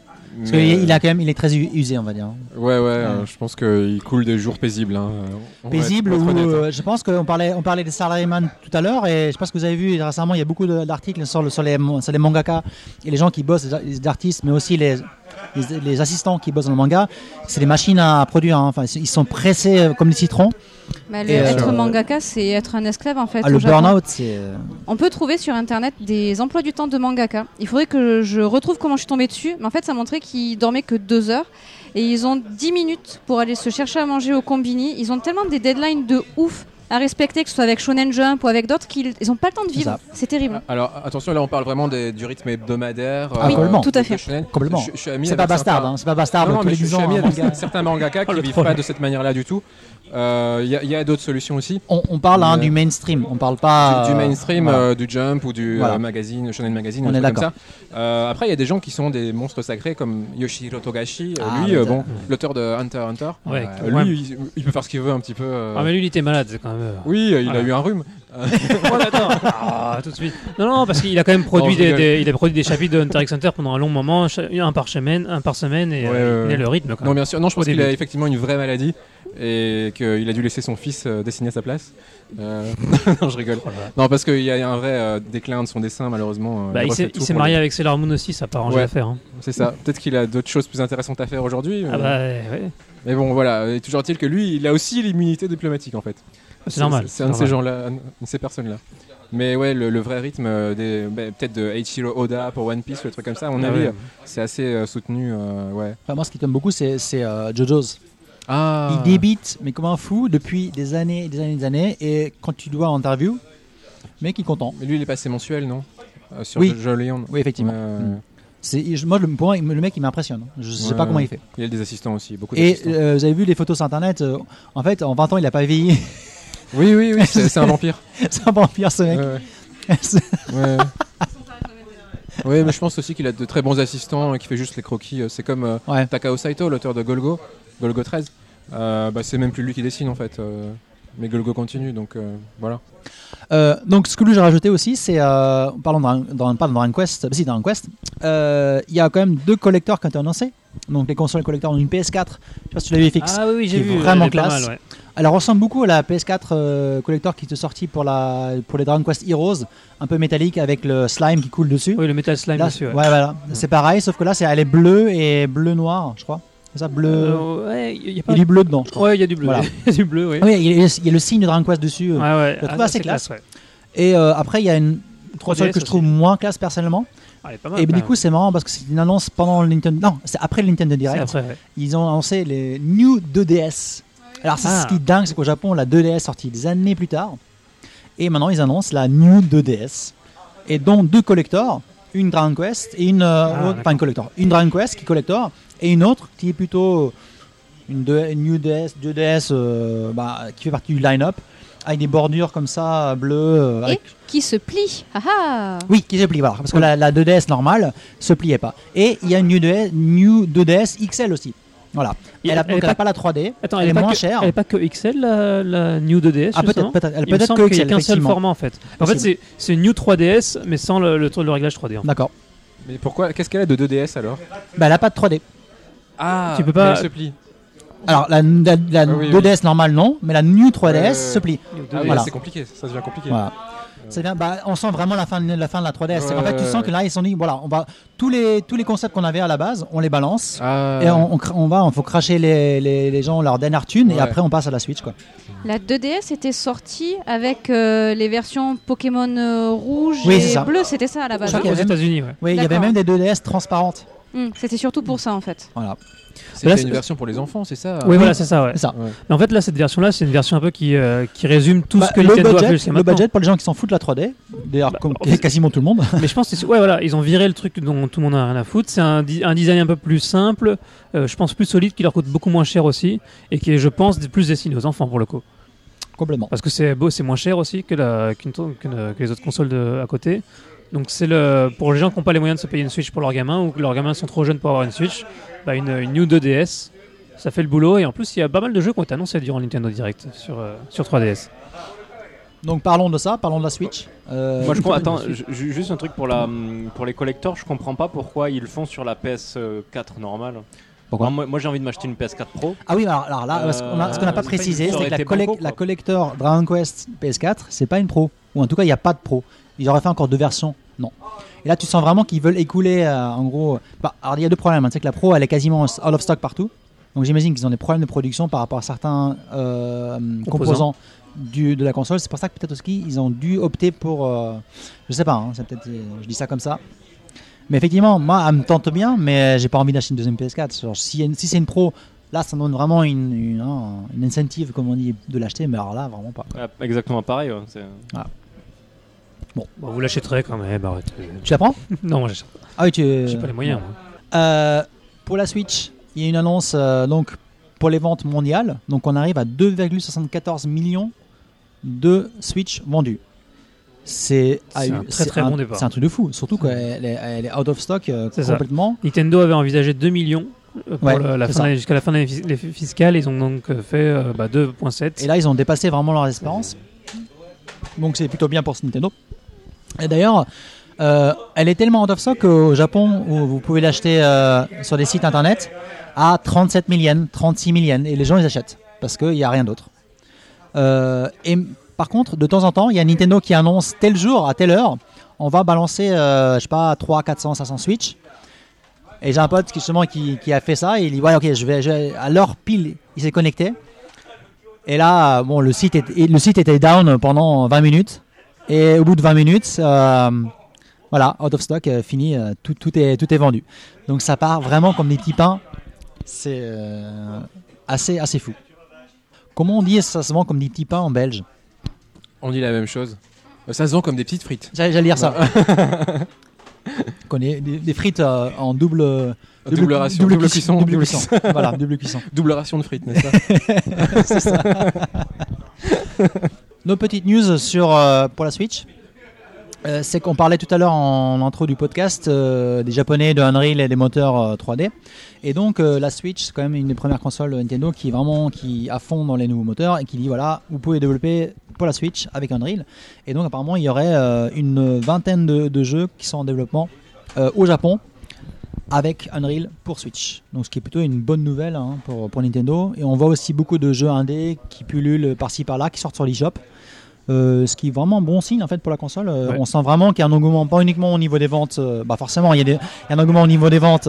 Forcément, les développeurs vont se dire voilà, on, on veut notre part du, du gâteau et on va développer pour la, pour la Switch. En parlant d'Unreal, il y a un autre jeu qui sort sous Unreal, c'est Tekken 7 Ah oui, effectivement. également, parce qu'il va sortir sur PC aussi.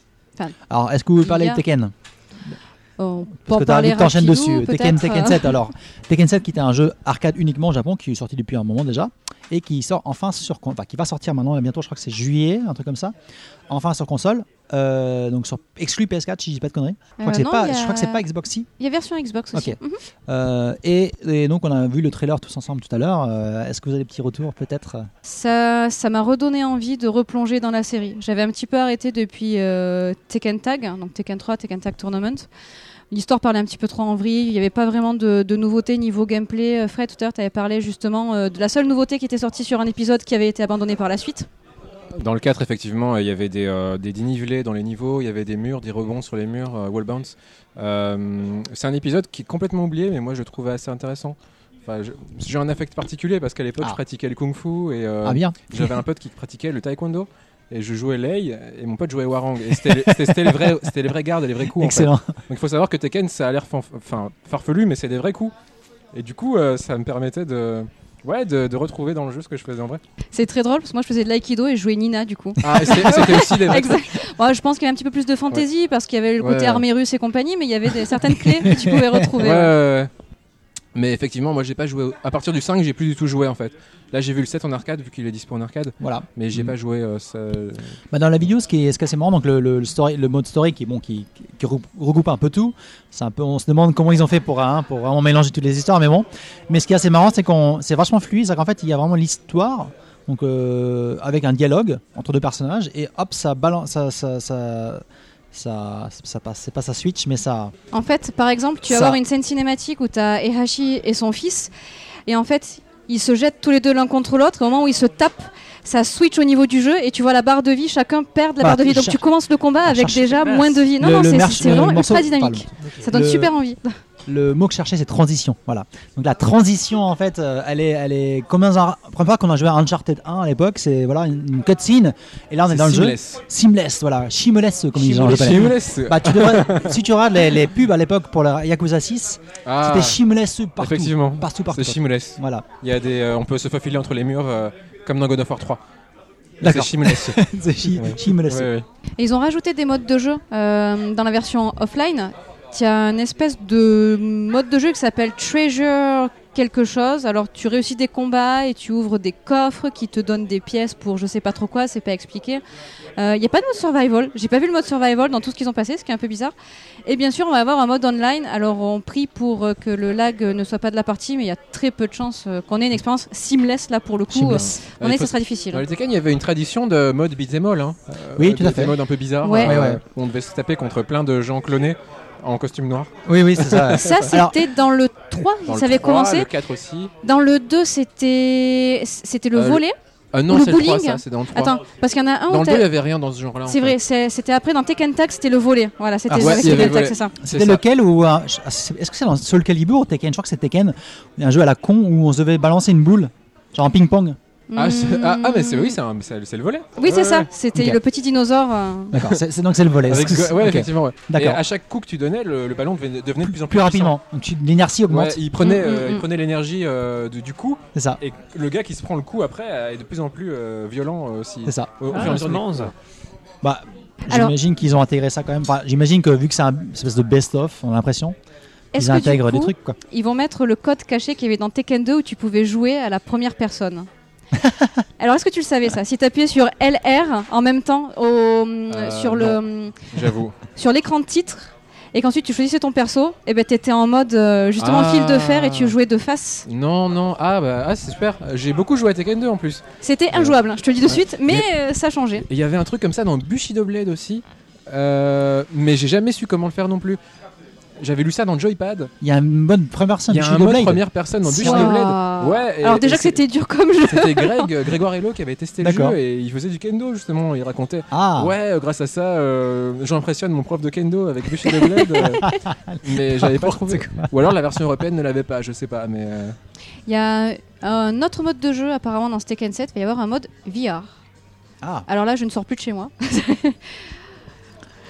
plus qu'à acheter Un la mode VR. VR, et je c'est me bon. demande comment il va être. Parce que si Prendre des coups en VR, ouais. Oui, on je pense que je risque de casser la télé. On parle de mode à la première personne, bah, c'est peut-être ça. C'est vrai, c'est vrai, c'est vrai.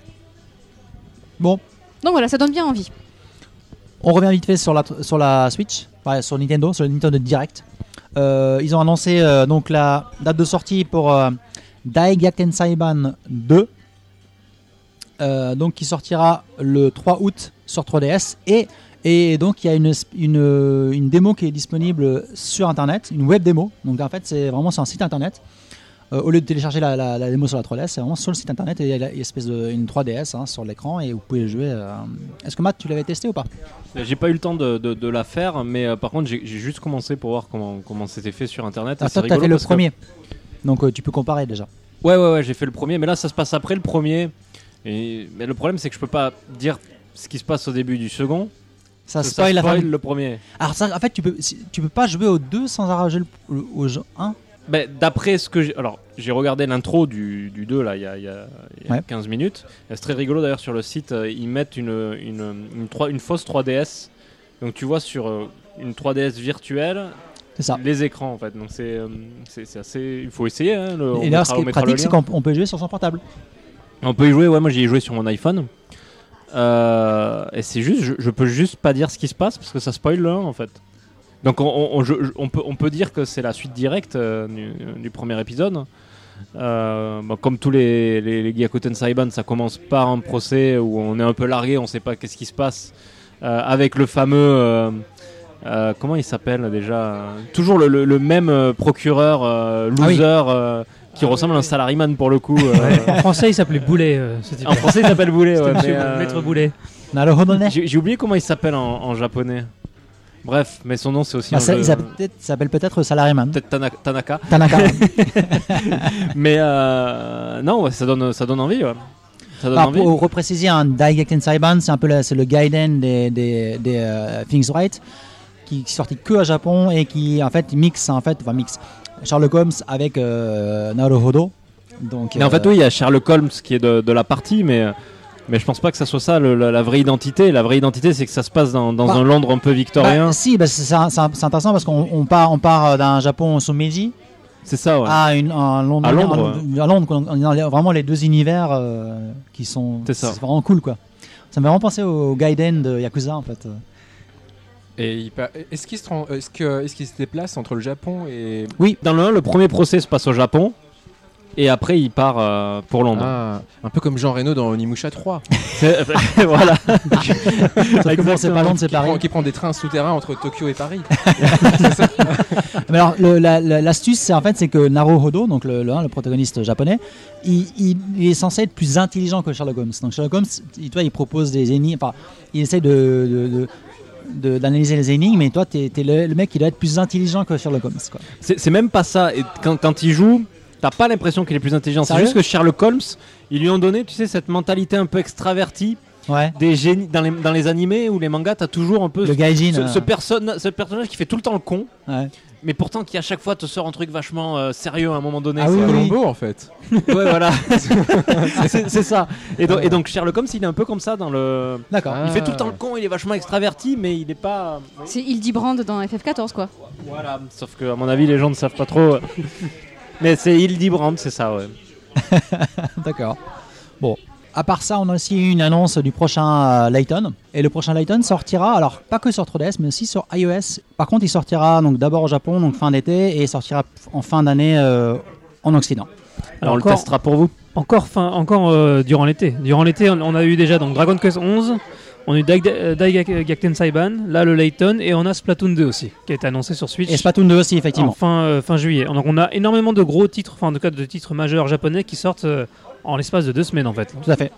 L'été, Euh, euh, sans compter euh, dans la, la collection Seiken Densetsu qui sort aussi Ah en oui, juillet oui, ou fin, juin. Ouais, ouais. Donc bon, ça, ça va faire beaucoup beaucoup de jeux en même temps. Déjà qu'au début de l'année on avait du mal à suivre. Ah oui. Là, ça va être. Cette année, c'est horrible. Enfin, de toute façon, depuis 3 ans, j'ai l'impression que tous les ans, je dis c'est horrible parce que j'ai pas le temps de jeu- jouer aux jeux. Oh, mais là cette année, euh, enfin Tokuni. Principalement pour ce qui est des jeux japonais, c'est euh, on a énormément de gros jeux en même temps. En fait. C'est ça. Il y a que des jeux japonais. sont que les mêmes. C'est juste dingue. On quitte euh, euh, Nintendo et on va plus s'intéresser plutôt à ce qui se passe du côté euh, Sony. Enfin, Sony ou côté console euh, salon classique. Petite euh, annonce vite fait 60 millions mondial pour la PS4. 60 millions d'amis, c'est ça? Donc c'est assez. Pardon quoi? 60 millions d'amis. Oui, c'est tout à fait. Jusqu'à jusqu'à 6 milliards de joueurs. c'est ça. Donc bon score quand même hein, pour la PS4. On met des. Euh, du coup, un nouveau Milano Golf qui est annoncé.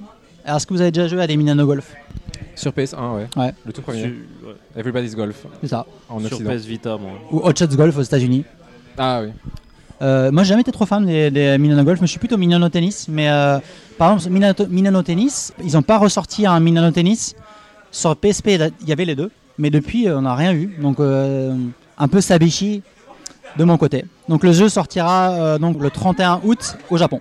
Rien, aucune annonce pour Milano Golf PS4 euh, Occident. Ah, Est-ce que, vous, est-ce que vous voulez parler de Vayne ou pas? Ah oui, Vayne, attention. Bien sûr, bien sûr. Donc, euh, prochaine news, parlons de Vayne. Alors, Vayne, ça fait un moment donné qu'ils tease déjà euh, ce action RPG Dark Soulsien sur les bords, euh, sur Famitsu et sur les sites et tout. Et là, aujourd'hui, ou hier, si, aujourd'hui, je crois, Aujourd'hui. on a enfin, enfin eu un trailer. Est-ce que vous avez vu le trailer ou pas? Bah, je peux pas dire non, euh, on l'a vu ensemble. Voilà. Voilà. Alors, des retours. Alors, euh, I am excited, please be excited. Euh, oui, ouais, je trouve ça bien, je trouve ça bien. Après, euh, Coming in euh, 2018. oui, coming in 2018, effectivement, dans 2018. Mais en fait, je suis un gros fan des Souls. En fait, j'ai fait euh, toute la série, Demons, euh, les trois. Bah, t'es t'es la bienvenue ici parce que ici, on est grand, grand fan de la Évidemment, des, évidemment. des Souls, quoi. Et euh, ouais, enfin, pourquoi pas, pourquoi pas. J'attends plus Bloodborne 2, on va dire, que, que ça. Après, si ça apporte vraiment quelque chose de plus. Alors, voir. au niveau de la DA, vous avez pensé à quoi? Beau, stylé. Alors j'ai adoré jusqu'au gros plan sur le visage des personnages, qui lui est un style animé, qui je trouve est choquant avec le style réaliste du Ah oui, reste alors du jeu. toi, Jen, tu trouves qu'il y, a un- il y a un espèce de contraste entre l'univers et... Après, il faudrait peut-être que je le vois sur grand écran. Je l'ai vu sur un écran de téléphone avec un reflet dégueulasse dessus, donc peut-être c'était pas idéal. Ouais, moi, alors moi je suis déçu, mais je pourrais dire estime-toi heureuse que le gros, poids, le gros plan soit sur les visages et pas sur la culotte. Bah, oui, je suis déçu, moi, pour le coup. Amélité. Je répondrai même pas. On n'a toujours pas eu de Dark Souls-like euh, Moe. C'est vrai. C'est vrai. Mais, euh, mais tu sais, là on rigole, mais euh, je suis sûr que ça va sortir. Il y a, il y a forcément, il y a déjà, non mais il y a des, il y a des tactical RPG à, à foison Moé. Il y aura forcément un jour ou l'autre un, un, un- un jeu soulsien euh, Moé. C'est obligé. Enfin, c'est- on, on est au Japon. Hein. N'oubliez pas qu'on est au Japon. Quoi. Non mais Co- Code Vein, moi je l'attends, euh, je l'attends beaucoup hein, parce que. Moi, il m'intéresse beaucoup, franchement. Il faut voir le gameplay. Mais est-ce qu'il sera, qu'il sera pas euh, ridiculisé par le probable Bloodborne 2 Bah, ridiculiser, je pense que c'est. euh, pour moi, Vein, euh, Vein, là, ça va être le premier dans une série de, de jeux Souls, dans le style Souls. Ouais. Parce que c'est le nouveau style, c'est le, voilà, c'est le nouveau jeu, ah, c'est le revival du hardcore. Là, ça va, on, va- on va en bouffer. Ces hein. jeux sont tellement rares, euh, moi je, je, je veux les deux quoi. Hmm, rare. Enfin, il y a Nioh, il y a même Let It Die. euh, Enfin, Let It Alors, Zelda, alors, Let j'ai It pas Die, Let It compris. Die, c'est- je, je trouve ça mauvais. je alors, est-ce que vous avez, moi, mais- est-ce que- alors, moi, j'ai pas joué à Nioh. Ni- si, j'ai joué à Nioh, mais la démo. Mais j'ai joué beaucoup, beaucoup à, Red- à Lady Die. Je suis arrivé, je sais pas quel étage. J'ai, j'ai, ba- j'ai- j'ai battu quand même pas mal de boss. Et c'est un jeu qui, dans son gameplay, on sent que le, la formule, euh, la formule free to play les a bloqués. Euh, dans euh, le gameplay, c'est-à-dire qu'en fait d'aller vraiment dans le dans la dans le côté vraiment très deep qu'on a dans, dans un côté dans un Dark Souls. Euh, et ça devient très répétitif, mais aussi au niveau Ouais, des ouais. coups que tu as et les armes que tu augmentes. Il c'est c'est très, c'est vraiment plaisant hein, comme jeu. Je trouve qu'il y, y a des bons côtés, mais Les It Die Let It Die, vraiment. Euh, le- le- L'univers est- l'univers cool. euh, c'est Sudagoichi, ça se passe au Daiba dans le futur. euh, voilà. Il y, a, il y a vraiment un côté. le- le- le- la DA est vraiment intéressante. euh, même, même les boss sont cool en fait. Les boss sont vraiment vraiment cool. Mais le reste, entre les deux boss, le, le, le, le- le level design est vraiment répétitif à outrance. C'est procédural. Hein. c'est pro- voilà, déjà c'est procédural. Et, euh, et le- les décors sont bah, pareil, euh, c'est terne, c'est Ouais. pas très. euh, Moi, j'ai pas aimé le gameplay perso. et le gameplay est. euh, alors, le gameplay, le problème du gameplay, c'est moi, c'est comme Nioh. Et pourquoi je parle, de, je parle de la version de Nioh, la version, la version démo. C'est que c'est basé que sur le grind et pas sur le skill. Un Nioh, un Nioh, et c'est des bons jeux. Hein. Et Nioh est encore différent dans l'esprit, je trouve, qu'un Dark Souls ou un Bloodborne. Mais Nioh et Let It Die, de ce que j'ai essayé, et Nioh, je l'ai pratiquement fini, tu peux pas les finir niveau 1. Impossible. C'est. T'es obligé. le- L'expérience et le grind et le niveau a plus d'importance que dans un Soul où le, le- le jeu, tu peux le finir en restant niveau 1. Il y a des gens qui l'ont fait, quoi. Ouais, Voilà. c'est long et c'est dur. C'est- Oui, mais c'est possible. Ah, Nioh, tu veux dire que No way quoi. Enfin, Alors, euh, il y a quelqu'un qui. Il y a euh, Epic Name Bro qui essaie de faire un run euh, Nioh niveau 1. Je sais pas s'il a réussi. Mais euh, j'ai l'impression que le skill comptera moins dans Nioh qu'il ne compte dans. c'est quoi Tu fais pas assez de dégâts ou euh, C'est un gameplay qui est différent en fait. Ouais. C'est- Alors, dans, dans Lady Die, c'est impossible. Ouais, ouais. Mais ah, impossible. C'est, ta stamina, en fait, tu, tu, tu, évites- tu, t'es- tu évites une, une fois. Ta stamina, elle arrive à zéro. Enfin, c'est fini. Quoi. Tu peux même pas. Tu arrives au quatrième, cinquième étage, c'est mort. Tu peux rien faire. Quoi. Et les boss, j'en parle même pas.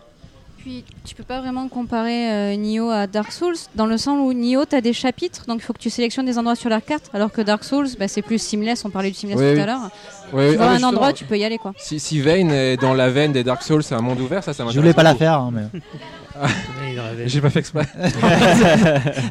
je m'en suis rendu compte après. c'est encore mieux. Ouais, ouais. Non, non, non, mais si c'est un monde ouvert, euh, ça- c'est pour ça que j'ai pas joué à Nioh encore. C'est que le côté euh, chapitrage et niveau euh, isolé, ça m'intéresse moins. J'aime bien l'univers euh, où tu vois où tu es par rapport au reste du monde à chaque fois et tout ça, et que j'ai pas retrouvé du tout. euh, Déjà dans, dans les Souls suivants après le premier, c'est déjà un peu déclinant ça. Le 2, c'est une structure bizarre en étoile où tu, enfin, tu, vois pas vraiment où t'es par rapport. Bah alors, le, le 2, déjà, c'est, il est quand même, un- c'est un peu le, le, le- comment dire, le, Le vilain mouton, le noir, le vilain, voilà, le petit, Ouais. petit canard noir de, de la Moi, série. j'ai- pas accroché le la, 2. la frite mal cuite. La fête. euh, euh, euh, mon, cuisson. voilà, voilà. Euh, on est d'accord. Ouais, ouais. Mais alors, euh, vite fait, euh, les, les DLC de Dark Souls sont sortis là, Dark Souls 3. hein. Attends, Ah oui. juste Enfin, un truc pour revenir sur Vayne quand même. Oui, Moi, je Vayne. ouais, moi Vayne, je veux- ouais, Code Vein. J'aimerais quand même saluer Namco qui nous produit une nouvelle, une nouvelle licence. Et l'une des forces de God Eater, euh, contrairement à ce qu'on pourrait penser, c'est le scénario. Le scénario est assez fouillé dans God Eater, c'est assez profond, t'as pas mal de, de, de- de sujets qui sont soulevés. Et du coup, bah, moi j'ai des grosses attentes à ce niveau-là sur Code Vein et j'attends d'avoir un, un scénario qui tient vraiment la Alors, route. pour ces gens qui connaissent pas God Eater, hein, en fait, c'est un espèce de Monster Hunter qui a jamais vraiment percé en Occident, qui a plutôt bien marché hein, sur PSP euh, et pas sur Vita. Il y a eu des plus sur Vita aussi au Japon. Mais même au Japon, là, ça fait un moment a, qu'il y a rien qui est sorti. Je pense que la licence elle est plus ou moins morte. Bah, et pour cause, ils bossent sur Code Vein. Donc, Voilà, euh, donc euh, ils seront centrés sur une nouvelle licence. C'est rigolo parce que Namco, c'est aussi Dark Souls. Alors, c'est édité par. Édité, voilà. effectivement. Oui, Voilà. c'est From Software qui le Voilà. développe, mais c'est Na- Namco qui le Tout à fait, tout à fait. Ouais, Tout à fait. D'accord. Ce qui, ouais, ce qui pourrait paraître limite euh, paradoxal, parce que tu peux Ouais. dire, oui, ils vont se cannibaliser en fait C'est les c'est peut-être parce euh, que le- la vraie série Dark Souls est supposée finie et qu'on doit prendre la relève. euh, Sauf qu'on sait très bien que FromSoft euh, bosse sur d'autres trucs. Quoi, donc, euh, Ouais, mais on sait pas Ouais. quoi. Même Bloodborne, on n'est pas sûr. Bloodborne un 2, c'est deuxième, quasiment sûr. hein. Ouais, mais on pas, n'a pas eu d'annonce. C'est vrai, euh, c'est vrai. On peut pas Mais dire. par contre, euh, il y aura forcément un jeu. on sait que Miyazaki a dit qu'il voulait bosser dans un, un- dans le- un jeu, dans le style, dans le gameplay, dans le game design type Souls, mais avec une- un nouvel univers. Des mechas. Il- des il mechas. dit. Ouais, science-fiction. ouais. Bah, Avec un Armored hardcore, Core, un euh. voilà. Why not, why not? Alors moi, je suis un gros fan d'un manga qui s'appelle euh, Blam, Blam. Blame. Euh, Blame, Ouais, ouais. euh, en français ou en anglais. Euh, et j'aimerais beaucoup ce genre d'univers parce que c'est ce côté un peu techno-fantasy euh, avec des chevaliers euh, électroniques et tout ça, euh, ce serait exceptionnel. C'est de la techno-fantasy un peu dark quand même. hein. Bah, très dark, Ce qui serait cool, ce serait Escaflowne en, en mode Souls. Ah. Ah, bah ouais, ouais, ouais. Là, t'aurais du mot pour le coup. D'ailleurs, Escaflowne, vous savez qu'il y a que... Ah, pardon. ouais. Escaflowne, il y a un jeu vidéo sur PS1. C'est un Xoge de, de, de l'infini. Et en fait, c'est euh, en gros, c'est l'histoire, c'est interactif. Et t'as, t'as, tout défile, c'est un animé. Et euh, de temps en temps, t'as un combat et tu, genre, tu tournes autour d'un boss et tu tapes et tu. Voilà. C'est Ashura Azras avant l'heure en fait. C'est, c'est horrible. Bon. Je- J'imagine que vous avez vu les, euh, les concept art euh, faits par des, euh, des, des amateurs euh, de Souls dans Tokyo. Non, Vous avez pas vu? Non.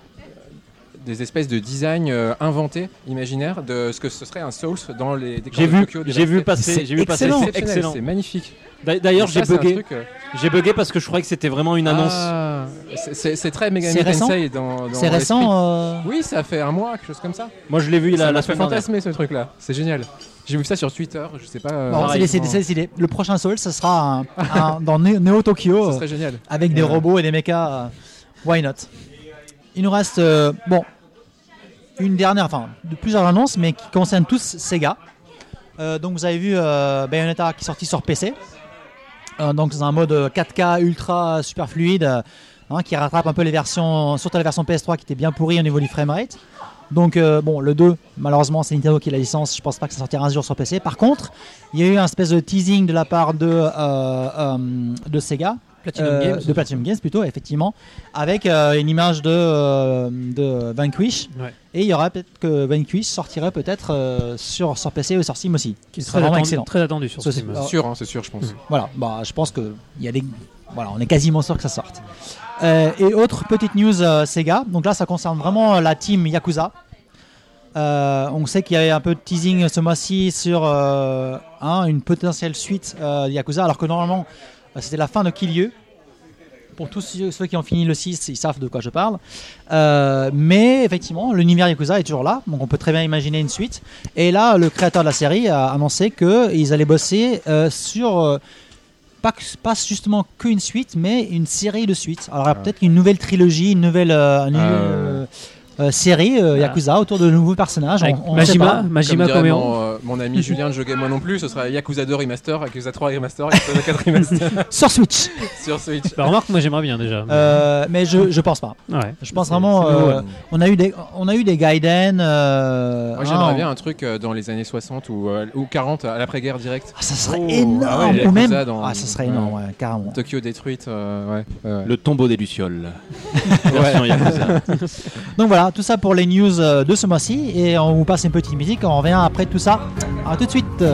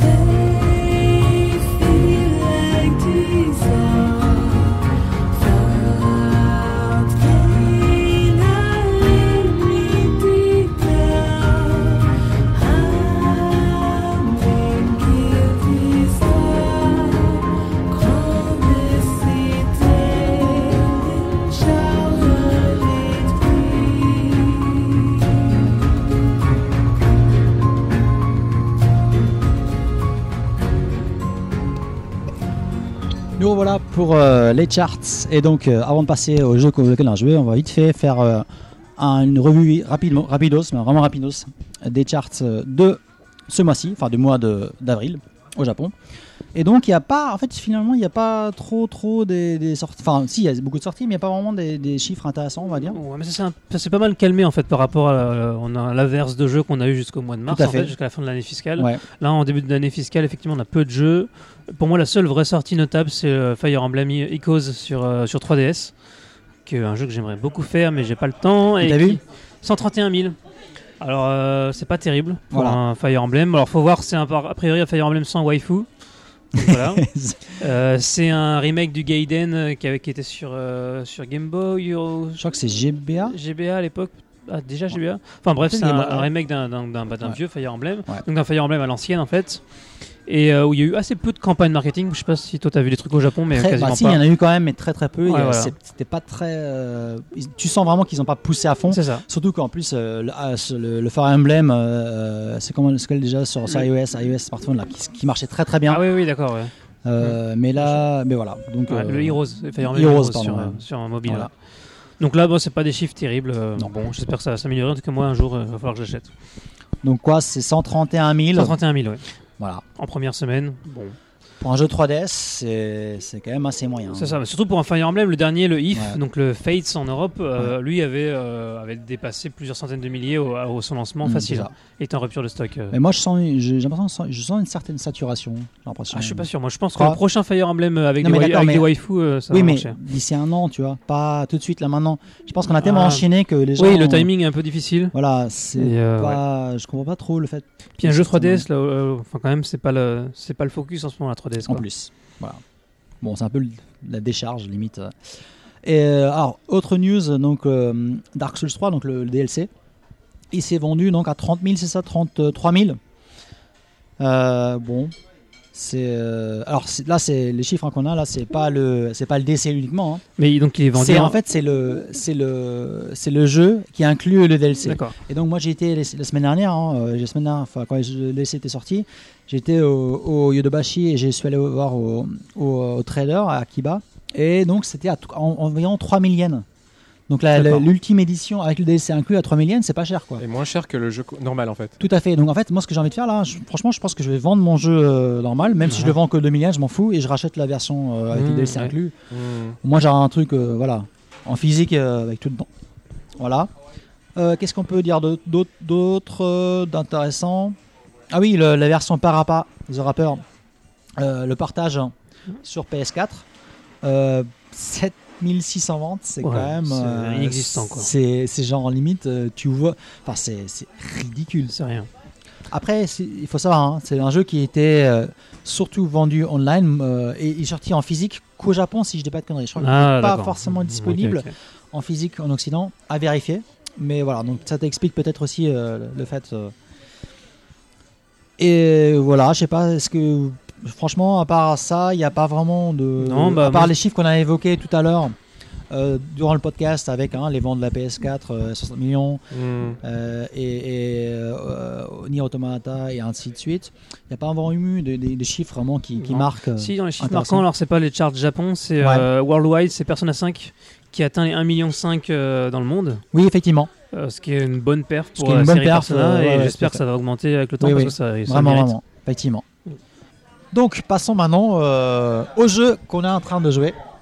Et euh, on va commencer par Jen. Donc, toi, Yay. tu joues pour euh, surprise FF14 Et oui, euh, je- Non, sérieux les gens vont en avoir marre. Je crois qu'ils doivent zapper mon, mon passage. Oh non, pas encore elle, elle est chiante. non, là, il y a des choses intéressantes. Enfin, j'espère pour les gens qui aiment jouer à FF14. Donc, il y a deux choses. Il y a un truc qui n'est pas vraiment lié au jeu, qui n'est pas euh, une, exp- une- une expérience virtuelle. On est allé au Eorzea Café il y a quelques semaines. Alors, le Eorzea Café, c'est vraiment un café qui est habillé dans l'esprit d'Eorzea. Donc Eorzea, c'est le monde de Final Fantasy XIV, avec des magnifiques décos. Il y avait des figurines euh, taille réelle de Mog euh, qui dansent, euh, avec des, qui font de la musique. Enfin, c'était super. Bon, pas animé, mais des superbes statues ultra premium. Et par contre, ce qui était très important, c'est tu peux commander les tickets à l'avance. Tu ne peux euh, profiter de l'expérience que comme ça en fait. Si tu te plantes à l'endroit et que tu leur demandes une place, il y a peu de chances qu'ils te le donnent parce que tu peux venir. Je pense qu'il y a qu'une vingtaine de places en tout dans le café. Parce que ce n'est pas juste un café, c'est vraiment une expérience à part entière. Déjà, quand tu arrives, quand tu vas pour euh, donner ton ticket de précommande, ils te demandent quel personnage tu veux. Donc, ils te donnent un, sous-boc de bière euh, avec un art spécial euh, vraiment magnifique. Donc, tu choisis ta classe et compagnie. Et après, quand tu rentres dans le café, à chaque fois que tu commandes un truc, ils te donnent un nouveau boc de bière. Donc, nous, on en a collectionné, on en a une vingtaine avec les différentes classes de personnages. Tu peux avoir aussi des PNJ. Oui, c'est vraiment fanboy, fangirl à fond. Tu peux avoir aussi des arts, des invocations, enfin des trucs euh, super. Donc euh, voilà, on a commandé, on a commandé beaucoup pour en avoir pas mal. Et en fait, quand tu rentres, tu t'installes. Donc tu vas avoir des serveurs qui sont vraiment aux petits soins pour toi, qui t'installent à ta table et tout. Et Japon oblige, ils vont t'expliquer, tu vas avoir un speech pendant 10 minutes où ils te disent alors voilà comment l'expérience va se passer et tout ça. Et au début, tu as une espèce de loterie où ils vont tirer trois personnes au sort. Donc quand tu rentres, ils te donnent un petit ticket avec un numéro. Et en fait, tu vas avoir des petits goodies. Et l'un des lots, alors les plus impressionnants, c'est que tu peux avoir un dessert magnifique. Donc on a vu la table à côté de nous, ils ont eu un dessert où tu avais des moques dessus. Enfin, c'était un machin qui faisait 15 cm de haut, c'était une glace en fait. Le machin, mais c'est infinissable quoi. Mais c'était magnifique, ça a des feux d'artifice autour, enfin, la folie quoi. La folie. Et le truc aussi qui est super important, c'est que la bouffe était bonne. Parce que d'habitude, dans ce genre de café à thème, on a fait Dark Souls, il y a des gens qui peuvent avoir fait, euh, par exemple, Monster Hunter ou des trucs comme ça. La bouffe est pas terrible. Bah, généralement, c'est des trucs bien crémeux avec, euh, Voilà. tu sais, où t'as rien dedans. Et ben là, non. Là, tu as une tablette graphique où tu as les dessins, où tu as chaque plat est nommé par rapport à une invocation ou par rapport à un skill. Les boissons, c'est pareil. Et c'est super bien décoré. FX, t'as un truc à dire Ah non, pas du Non? tout. Ah, j'ai- je sais pas, tu me regardais euh, Je suis avec content les de yeux voir qui des fans de brillent. FF14. c'est- Et vraiment, tout est. Tout l'endroit était décoré, tu avais des armes grandeur nature aussi, tu avais des arcs, tu avais le, le bâton cassé euh, qui est très important dans l'histoire de FF14 ou un test c'est c'est le, bâton de Louisois. Donc ceux qui ont joué à l'ancienne version de FF14, la scène cinématique qui faisait le lien entre l'ancien FF14 et Ah le non, nouveau. Tu veux dire que ça existe plus? Mais en fait, si tu veux, c'est pas que ça existe plus, c'est que ce bâton cassé appartient à un personnage Non, mais dans- la scène, la scène comme ça. elle- dans, dans l'ancienne version, et en fait, ce bâton, tu le retrouves dans la nouvelle version, et tu as les descendants de Louisa qui ont une, euh, une- un poste important dans l'histoire euh, de FF14. Donc tu retrouves ce bâton caché et cassé, et tu fais ah putain, trop bien, il y a ça, enfin non, c'est c'est magnifique. Et tu as 2-3 PC auxquels tu peux jouer à FF14. Donc moi, je me suis connecté juste pour le fun, juste pour faire 2-3 petites quêtes euh, journalières, mais c'est assez compliqué vu que dans FF14, le seul truc que je n'aime pas, c'est que tes skills et tes différents jobs et classes sont sauvegardés sur ton ordinateur et pas sur le serveur. Donc à chaque fois que tu te connectes avec un autre ordinateur, tu es obligé de refaire toute ta barre de skills, tu es obligé de reconfigurer tout ton HUD, enfin c'est c'est une catastrophe. Donc c'est pour ça que j'ai joué juste 10 minutes et après je suis retournée à ma table commander plus de choses à manger. quoi. voilà. Donc c'était vraiment une expérience super. Donc si jamais il y a des gens francophones qui sont au Japon, qui se trouvent à Osaka, Maintenant, ça n'est plus à Tokyo, c'est descendu à Osaka. Et il me semble que c'est jusqu'à mi-mai, un truc comme ça. Donc, euh, cherchez les informations sur le site, euh, c'est très très bien expliqué. Vous pouvez réserver aussi directement dans les combini. Ça coûte 4000 yens. Ah, quand même. Et après, sur place, euh, les plats, c'est pas, c'est des prix honnêtes. Franchement, pour Ah, l'expérience. T'as payé 4 euh, 000 yens à la base quand même. Voilà, faut quand même payer. Alors, excuse-moi, c'est 1000 yens par personne. Parce Ah, que moi, j'ai payé pour 4 personnes, donc Non, c'était attends, 4000 c'est les milliennes, c'est milliennes pour l'entrée. tout- C'est 1000 yens tout pour court. l'entrée. Et ensuite, tu payes tes consos sur Mais place. t'as rien de. Avec les milliennes, t'as rien une Bah, boisson t'as juste le sous-boc en fait euh, qu'on va te demander Ah, au d'accord. début. euh, voilà. Ok. Mais c'est vrai que tu repars pas avec des goodies euh, et tu peux pas acheter de goodies. Enfin, ça dépend de l'endroit dans lequel ça se trouve. Par exemple, à Akiba, là où c'était, à Akihabara, dans l'hôtel passé là, tu avais une petite boutique, mais comme c'était à la fin de l'event, euh, il y avait déjà plus rien. Donc, euh, D'accord. ah Trop oui, bien. non, non, c'est ce genre de choses. Si vraiment vous voulez acheter des goodies, il faut y aller dès le, Ah, le pareil, premier hein, ou le deuxième jour. Quoi. Là, les, pour les, les trucs Nier Automata, euh, dans le Square Enix Café à côté de Yodobashi. Ah oui, c'est vrai, il y avait ça aussi. Pareil, moi je suis allé quatre fois avec Choco. Et Mm. quatre fois, il y y les, les, les- en fait, Oui, les horaires spécifiques. Les, ouais, mais même les, euh, les, les goodies spécifiques à Nier Automata, dont les, les euh, en fait, c'est des, des gachas Les gachas. Euh, avec des pins. Euh, il est foot à 10h du matin, à midi, il n'y a plus rien. Et la cinquième fois que je suis allé, enfin on a pu en, en choper. quoi. C'est c'est juste n'importe quoi. Tu me diras, c'était pareil pour Dark, Dark Souls 3. Ouais. J'y suis allée le jour où ça commençait. J'ai acheté un t-shirt à Mathieu. C'était à midi, à ma pause déjeuner. Il y avait déjà presque plus de taille. quoi. J'ai eu de la chance d'en avoir un. euh, c'est- la folie. Moi, japonais, c'est pas très grand, donc Ah, c'est- c'est Ça a c'est bien. beaucoup de succès ce genre de bar alors. Ah oui, oui. Parce qu'un truc que je comprends pas, c'est qu'il existe un Square Enix Café à Shinjuku, en bas du building de Shinjuku, le. Artnia. Il y a jamais personne. Mais c- je pense que la en même nourriture temps, tu vas déjà pas est aller moins là-bas. bonne. Bah, c'est pas de nourriture, c'est juste du café. Je, ah, je sais pas Alors- s'ils vendent de la bouffe. Il y a que des cafés, non? Ah, tu parles de celui qui est en bas des bureaux de Square Enix Ouais. carrément? Ouais, D'accord. ouais. Peut-être parce que c'est loin aussi. Bah, c'est à Shinjuku. c'est- bah, c'est- Ah, Ouais, Est-ce que c'est loin de la gare ou pas? mais c'est difficile à trouver. hein. C'est 10 minutes à pied. Oui, si on connaît La pas, c'est vrai Tu vois, que- si où j'y connais suis allée, pas, alors que ouais. bon, Akiba, tu vas, tu, La- tu la vas le raison- rater. hein. La, la raison, c'est parce que le bâtiment, architecturalement parlant, ressemble à une création de Toriyama. Et donc les gens, ils voient pas que c'est Square Enix Ah, euh, le Final Artnia, le Fantasy, boule. mais ils voient Dragon Quest. et ils veulent- Donc en fait, ils arrivent, ils sont déçus, ils achètent rien. Est-ce qu'on est qu'on peut consommer des queues de phénix Euh, Tu peux pas Je n'ai ressusciter. pas vu de queue de phénix, non. De toute façon, si- si t'es vivant, là, ta queue de phénix, elle te fait Un rien. élixir. euh, Un élixir, euh, ça dépend Un combien tu payes. élixir. En fait- pour tous tes amis. Ah, voilà. tu avais euh, tous les cocktails alcool ou non alcoolisés. Reprenez les noms des classes de Final Fantasy 14 Ah. et reprenez également des noms de compétences de certaines classes. Ah, d'accord. Voilà. Et, Et il y a d'invocations. un lien entre vraiment le, le truc que tu consommes et le nom? Ah non, je pense, que, ouais. je pense que c'est plus pour le fun et dans la description du Euh, cocktail quoi. Des, des fois, oui, par exemple, tu avais le, le cocktail du chevalier noir Ouais. où tu avais l'œil du dragon. Donc il faut jouer au jeu pour Ah, comprendre, mais t'avais, euh, je sais pas, c'est un citron qu'ils utilisaient ou je sais pas quoi, mais, mais t'avais vraiment l'œil de Nig- Nighthog qui est euh, vachement ouais. important dans le jeu. Alors c'est pas le chevalier noir, c'est le dragoon. Ouh, noob. Mais alors, alors, alors, Matt, c'est un peu bizarre parce que un, rien, un chevalier noir avec un, un citron, c'est jaune. Alors, C'est l'œil du dragon qui est jaune. L'œil est jaune, mais je me suis D'accord. trompé, c'était le dragoon, pas le, D'accord. pas le chevalier noir. Voilà. ok. c'est pas grave. Alors, Jen, à part ça, est-ce que tu joues au jeu aussi? Alors oui, euh, comme j'en parlais le mois dernier, il y a euh, l'histoire euh, qui, qui continue, donc avec les mises à jour régulières, jusqu'à l'extension qui sort donc le mois prochain, le 20 juin si je ne m'abuse. Et en fait, le site promotionnel pour l'extension s'est enrichi d'informations. Donc on a beaucoup plus d'informations sur les instances à venir, les raids à venir, on a la confirmation des différentes classes, on a euh, des bios pour les PNJ, les nouveaux personnages qui vont être importants dans l'histoire, sur les gentils et les méchants. Et il y a autre chose, il y a un benchmark qui est sorti également. Alors, j'ai pris plus d'informations. À la base, on est juste tombé sur une vidéo qui s'appelle le Benchmark FF14. Donc tu dis, euh, c'est quoi le rapport avec un benchmark? Et en fait, c'est une version de test de l'extension que tu peux télécharger dès aujourd'hui pour faire un test pour créer un personnage. Donc tu as accès, tu peux créer un personnage, donc tu peux faire un samouraï, tu peux tester le, le mage rouge. Donc je vous dirai la prochaine fois parce que je vais tester ce soir après le podcast en rentrant. Une petite nuit blanche peut-être, ça annonce pour ce soir. voilà peut-être. Oula. Et apparemment, euh, les footage, enfin, toute ton expérience que tu vas faire va être euh, sauvegardée sur le serveur. C'est le même serveur apparemment euh, selon les, les régions. Et ils vont prendre ces footages-là pour en faire une vidéo par la suite, une vidéo promotionnelle. Il y a déjà une vidéo promotionnelle qu'on peut trouver euh, sur YouTube. Bon, je crois qu'on est tombé dessus, c'était hier ou avant-hier. Et ils vont en faire une autre pour l'Europe. Et pour les États-Unis et compagnie. Donc euh, ça, je suis euh, très Donc, très très enthousiaste. Hein? C'est pour quand tout ça? Ben, c'est maintenant en fait. Tu peux télécharger. euh, le- l'extension, elle est déjà dispo là. Non, non, non, non, la version test dont je te parle là. Ah, Il y a un lien depuis la news, ouais, tu peux cliquer et ça, tu peux le télécharger. l'extension, elle est prévue pour. enfin, Le 20 l'extension. juin, le mois prochain. Ah, le 20 juin. Voilà. Pardon, j'ai du mal à articuler tout à l'heure euh, quand non, je l'ai le 20 dit. Ok. Pardon. Très bien. Alors, euh, les autres euh, joueurs de ce mois-ci, donc il y a deux personnes qui ont joué beaucoup à Nier Automata là. Ouais, alors attends, avant de parler de Nier, euh, j'aimerais juste parler euh, vite fait. Ouais. Euh, Il y a l'extension de Ungoro qui est sortie euh, pour Hearthstone. Bah oui, j'ai joué à ça aussi. Euh, Ah, d'ailleurs, Hearthstone, c'est marrant parce que j'avais l'impression que ces derniers, derniers mois, même presque un an, euh, il y avait un espèce de. Non, mais c'est toujours pareil en fait. C'est-à-dire que On en parlait moins. T'as une extension qui sort.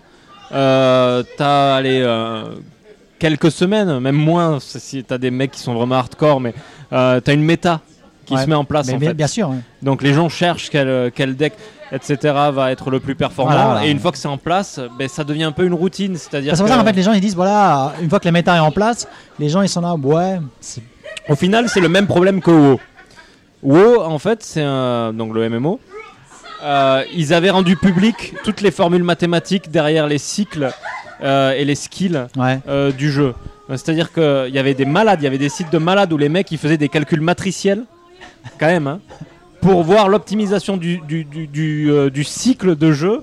Donc un cycle de jeu, c'est-à-dire euh, à une seconde au début du, du combat, vous appuyez sur telle touche, et puis une fois que c'est fini, vous appuyez sur celle-là. Enfin, c'est vraiment euh, Ah, c'est vraiment matriciel, optimiser- effectivement.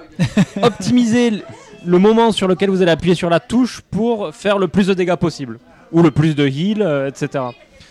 Donc, et Hearthstone, c'est pareil au final, euh, vu que c'est euh, surtout depuis qu'ils ont sorti le, monde, euh, le mode standard, qui fait qu'ils autorisent que le tout premier deck, le tout premier euh, deck du jeu, c'est-à-dire le, le- le premier euh, le deck de base quoi, le deck de Ouais, le- start. de, enfin, de base, le starter de base, plus les deux dernières extensions. Donc actuellement, c'est euh, Ungoro et euh, je sais plus laquelle c'était celle d'avant.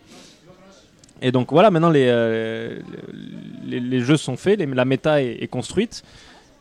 Nax- euh, non, c'était pas Naxxramas, c'était Cthulhu, avec, avec Toulouse, les, les cartes Cthulhu.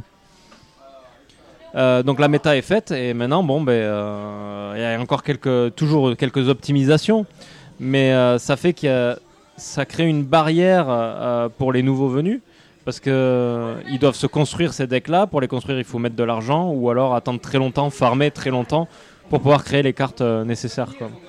donc c'est euh, un peu à double tranchant par contre quand tu as les cartes et que tu es dedans ça reste quand même assez passionnant de Mhm. d'essayer d'optimiser ton jeu quoi. Voilà, donc c'était pour dire qu'il y avait Ungoro qui est sorti. Ah, tu y as joué un peu ou pas du tout? Comment? Tu, y- as joué un peu? Ah non, j'y joue euh, pas mal. Hein. Alors qu'est-ce que t'en penses?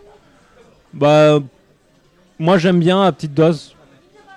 Euh, Est-ce que tu sens un, tu, tu sens un espèce de, comment dire, les gens- est-ce que les gens commencent à en avoir un peu marre c'est un peu de l'univers et du style de jeu? Est-ce qu'on arrive à une limite ou est-ce que ça apporte vraiment une nouvelle méta que ça suffit pour relancer les gens? Alors, ils ont rajouté des nouvelles cartes qui sont les cartes quêtes. Ouais. Euh, C'est-à-dire que, par exemple, le voleur, il a une carte quête, donc tu la mets en jeu, ça coûte un de mana en général. Euh, et après, tu as un objectif à remplir pour valider la carte. Euh, pour les voleurs, c'est de poser 4 fois le même monstre. Sachant que dans un deck, tu peux en avoir que deux. Même monstre. Tu peux avoir que deux cartes identiques. Donc, il faut trouver d'autres skills qui te permettent de- d'enlever le monstre que tu as posé pour le reposer par la suite, etc. Si tu arrives à le poser 4 fois, tu obtiens une autre carte, euh, la récompense de la quête, que si tu la poses, tous tes monstres, tous les monstres que tu auras en jeu, seront des monstres à 5 points d'attaque et 5 points de vie. C'est ultra bourrin. D'accord. C'est ultra bourrin. Et ça, c'est que le voleur. Euh, le prêtre va avoir un différent, différentes quêtes, enfin voilà, ça dépend des. euh. Et le problème qui est en train de se passer, que moi j'ai senti, c'est-à-dire que tu as l'impression que les, jou- les, les- les joueurs ne se parlent plus dans une bataille, chacun est sur sa quête. Ils veulent à tout prix faire valider la quête pour devenir surpuissant. D'accord. Et du coup, tout le début du jeu, tu as, une sorte de, de mollesse Hmm. dans le jeu où, où- où- où les, où les gens s'attaquent même plus en fait. Ils, ils essaient juste de valider leur quête. Il se barre. Et euh, c'est bien et pas bien à la fois. Hmm. C'est un, peu à double tranchant aussi. ce- Mais bon, de toute façon, au final, ce qui intéresse les gens après, c'est le tournoi, donc ils s'en foutent. euh, Voilà, après c'est le, le Voilà. classement, être classé. Voilà. Mais... voilà. Donc, bon. Ok. Donc, Nier. Nier, tu veux, tu veux commencer? Euh, oui, enfin comme tu veux, oui. Euh, bah, donc, euh, bah, Nier, euh, déjà, c'était un premier jeu que j'aimais pas trop trop, hein, personnellement. Alors, euh, juste pour euh, faire une référence au podcast, à votre podcast, euh, Ouais, je, je dis moi non plus. Je rappelle, un, un- enfin, je sais plus lequel c'était, hein, où justement, euh, Mehdi, il était tout enthousiaste par rapport à Nier. Ouais, Et tout le monde le trollait, il disait ouais ouais ton petit jeu là, ton petit jeu il est pas très bien noté, bof bof quoi. Au final euh, voilà c'est devenu un grand jeu Alors, reconnu. Le deuxième, Oui bien sûr mais le premier est pas mauvais, hein. moi j'ai beaucoup aimé le premier Alors, aussi. Enfin, premier- J'ai fait que le premier. C'est-à-dire que le premier, on l'avait vendu comme un truc de ouf, et finalement, j'avais trouvé beaucoup de, beaucoup de défauts, vraiment beaucoup de défauts. Ouais. Donc j'ai été déçu, mais par contre, le deuxième, j'en attendais pas autant que ce qu'il propose. D'accord. Je trouve que c'est un, un- un- un très grand jeu. Euh, le, je, je, bon, je vais pas m'enflammer, mais c'est le jeu qui m'a le plus marqué depuis Bloodborne. Euh, vraiment. C'est un jeu hyper important euh, à de nombreux égards. Surtout, j'ai pas envie de spoiler, hein, je vais pas spoiler du tout, mais pour tout ce qui concerne les problématiques de euh, brisage de quatrième mur, on va dire. euh, c'est très très bien fait dans ce jeu-là. Parce que le premier faisait déjà un petit peu. Oui, mais c'est vraiment pas le même niveau. Ok. Et disons qu'il a réussi à transformer l'essai sur tout ce que le premier avait essayé, euh, tout le, le côté euh, mélange de gameplay euh, qui là est renforcé par Platinum, donc c'est un vrai bon gameplay d'action. Ça Euh, Qu'est-ce qu'il y a? Bah, Il y a le, bah, le Cara Design, et c'est vraiment autre chose aussi. On a quand même le Cara Design de, euh, de Vagrant Story et de FF Tactics. hein. J'ai oublié son nom, j'oublie à chaque fois son nom. Mais, euh, mais voilà, Euh, il y a beaucoup de thématiques, euh, de trucs que moi j'adore personnellement qui, qui sont réunis dans ce jeu. Il y a plein de trucs que j'adore qui sont réunis dans ce jeu. Il y a du euh, Evangelion, il y a du euh, Gun, euh, il y a du Shin Megami Tensei, enfin il y a plein de trucs. Ça mélange que tout. du fait. bon. Vraiment. C'est, disons que le, bah, Yoko Taro, le créateur du jeu, on, on sent qu'il a, il a tout vu, il a tout joué euh, et il a tout mis dans son jeu. Euh, c'est un jeu qui est fait pour les gens qui vraiment aiment ça, quoi, qui aiment ces, trucs-là. Les, récits euh, qu'on appelle euh, Sekai vraiment euh, de, fin du monde. de, c'est le jeu Sekai euh, par excellence. Quoi. Il a pas plus, tu peux pas faire plus, plus, plus désespéré et fin du monde que ce jeu-là en fait. Donc, donc voilà, moi il m'a beaucoup marqué. C'est un jeu qui est très riche en, qui, qui te cache beaucoup de choses. Il, cache beaucoup de choses, on va dire. C'est une façade et il y a beaucoup de choses derrière la façade. Euh, je peux pas en dire plus que ça. D'accord. J'ai vraiment, vraiment pas envie de dévoiler trop de choses, mais disons que euh, l'intérêt du jeu, on le voit pas euh, Dans les vidéos. Dans les vidéos. Non, il faut pas regarder les trailers. Surtout ne pas regarder les trailers parce qu'on voit des trucs qu'on devrait pas. Mais c'est un jeu qui cache beaucoup de choses, vraiment. Il cache bien son jeu, ce jeu, voilà. D'accord. Donc euh, très marqué par ce jeu-là. Sinon, j'ai un- peu joué à Persona 5 Ah alors bien. qui, euh, qui m'a un peu déçu pour le coup parce que je trouve qu'il est très similaire au 4 et au 3 Vraiment beaucoup. Ouais, par contre, t'as fait que le premier donjon. J'ai fait que le premier donjon. Voilà. J'ai fait, j'ai fait 10 heures du jeu à peu près. Donc, ouais. euh, en fait, ce qu'il faut comprendre, c'est que le tutoriel de Persona 5, c'est 30 heures. Mais c'est ça le problème, c'est que moi j'ai déjà fait les jeux, tu vois, j'en ai marre qu'on m'explique pendant 30 heures que. Non, mais quand j'ai tutoriel, c'est en fait, euh, si tu veux, c'est 30 heures de Persona 4, Ouais. et après on passe au 5. D'accord, ok. C'est ça que je veux dire en fait. Ouais. Et là, tu vas faire, ah ouais, quand même. Ah, ouais, ouais. Bah, Et- Dans la structure, c'est quand même très proche du 3 et 4. de toute oui, mais ce que je veux euh, dire, c'est que les innovations du gameplay et de l'histoire qui, qui bon, la, la, la- la- la- la- la- on va dire, la, la- la critique de la société japonaise, tout ça, ça arrive pas au premier, le premier donjon. Il est vraiment, le scénario le bien premier donjon, il est comme le 4 en fait. Enfin, je veux dire, le- tout ce que, quasiment tout ce que tu vois, c'est du 4. Ben oui, non, euh, sincèrement, en fait, le premier donjon. Et euh, le 2, à partir du deuxième donjon, on rentre dans le 5 et à partir du sixième, j'irai, il y a le, vraiment le grand plot qui explose. euh. Oui, le plot, mais, euh, mais au niveau de la structure du jeu et des mécanismes. Moi, c'est vraiment, on dit pareil. hein. Enfin, à part l'intro, intro, intro, hein, au début qui est vraiment classe. Mais c'est vrai que le, le premier, tout le premier donjon, je fais ouais, bah c'est du Persona Ouais. 4 quoi. Bah, euh, mais non, mais euh, littéralement, parce que le premier donjon de Persona 4, c'est un château médiéval, et là aussi, C'est ça, c'est c'est ça. un château médiéval. Et le, donjon principal du 3, c'est une école, et là, C'est l'école. Mais Enfin, je suis 100% d'accord avec toi. Donc c'est pour ça que je me suis dit, bon, bah enfin. Euh, faut- Non, C'est après Et, que ça décolle. Bah, Julien, en fait, il disait exactement la même chose. C'est après que ça... Ouais, mais, ça, c'est après que ça décolle. Après, ouais, c'est quand même long, c'est très long. ah bah 100 heures de jeu pour finir le jeu. Donc, euh, hein, bon courage. Euh, ouais, 100 ou plus. Hein, euh, Bah moi, ouais, plus, ouais, plus. ouais. 160 Après, euh, hein. euh, je, je sortais de Yakuza 0, et au niveau de représentation des quartiers de Tokyo, c'était un autre niveau aussi que euh, le San, enfin, Yon Genjaya qu'ils ont fait dans, Ouais. dans Persona 5, qui est chouette, hein, mais quand tu sors de Yakuza 0, bon. Ça, Ah c'est- bah- c'est parce que t'as pas fait Sharp FE sur, euh, sur, sur- sur Wii U où là. Putain, là, là, ouais, la représentation de Shibuya, elle est vraiment euh, minimaliste. Ah, quoi. et, ouais. et tu bouffes du Shibuya, du Shibuya, du Shibuya, il y a que ça en façon. Donc, euh, bon. Ouais. Mais ouais, enfin, je peux te Mais dire. après, ça- ça- c'est- c'est pas un mauvais jeu, c'est sur non, non, mais, il est je, je peux- superbe. et mais je tout, comprends très bien que, mais il faut, il faut vraiment aller au-delà pour comprendre. Ouais. euh, euh, Je, je pense que le meilleur moyen d'en profiter, c'est de pas avoir fait le 3 et le 4 en fait. Non, Enfin, j'ai l'impression, tu vois, te- parce que tu vas être surpris dès le début, c'est ça que je veux dire. Euh, ouais, mais pousse un peu, tu verras. D'accord. On en reparlera quand tu auras Ouais, fini le jeu et euh, je pense que tu auras une, une vision différente du jeu. Mais je suis 100% d'accord avec toi que, le finir, hein, que le- je suis vraiment d'accord avec toi que le début du jeu c'est du 4. D'accord, non, c'est pas- c'est Et parce, donc que, ça peut décevoir au début. parce que beaucoup de monde en parle comme une révolution, comme Ouais. un, un jeu très important. Euh, pour moi, Nier Automata est beaucoup plus important pour Alors, c'est. Pas une révolution, en fait, c'est- ouais, je pense que les, que les gens. Pour moi, c'est le- un aboutissement de la formule Persona. Exactement, c'est Ouais. le, le summum, c'est l'apogée de la formule Persona. À peu près tout le monde l'a fini ici en fait. ou- Ouais, ouais. ah, on l'a fini l'année Ouais. dernière en fait. euh. L'année passée Ouais. D'accord, ouais, ok. On avait fait un podcast d'ailleurs, si vous voulez écouter le podcast d'octobre sur Persona Ouais. 5, euh, allez-y. Quel jeu. Voilà, quel jeu. D'accord, je fais confiance. Mais euh, ouais, franchement, pousse un peu et on en reparle. Ouais, ouais. D'accord, ouais. mais c'est c'est prévu, hein. C'est prévu. Je voudrais revenir sur Nier, Vas-y. parce que du coup, j'ai pas pu euh, donner mon avis, qui est pratiquement identique en fait. hein, au final, hein. Euh, la, la bande originale est magnifique. euh, L'atmosphère du jeu est fantastique, un peu dépressive, mais, euh, mais bon, moi j'a- j'adore la mélancolie, donc très mélancolique. Je pense que ce qu'on peut dire sans spoiler, ce serait qu'on on joue des androïdes qui se battent contre des robots qui ont été créés par des extraterrestres. Euh, et qui essaient de délivrer, délivrer la Terre euh, de leur joug pendant que les humains sont allés se cacher sur la Lune. Voilà, en gros, c'est ça le speech. Il faut savoir aussi que euh, Nier, de base, c'est une fin spéciale de Drakengard, qui n'était pas une fin canonique, et qui était un peu une fin un peu... euh, le gars, il avait mis ça juste pour triper, quoi. Donc déjà, Nier, à la base, c'est bizarre. Et c'est la suite de Nier. Donc euh, voilà. Justement, en fait, euh, ce- cette suite m'a fait aimer un peu plus le premier Nier, parce que ça, ça éclaircit des points qui n'étaient pas clairs dans le premier. D'accord. Donc ça c'est vraiment sympa. Et euh, j'ai une petite anecdote, c'est que bah, je suis allé à Osaka il y a pas longtemps. Donc Platinum Games, les développeurs sont à Osaka. Et la voix qui annonce les départs dans la gare dans, la gare de Osaka, donc Osaka Eki, il y a, cette voix-là on la retrouve vers la fin du jeu. Enfin, je vais pas spoiler, mais il y, a- il y a une voix qui annonce un truc. C'est quasiment la même. Et ça m'a fait complètement triper.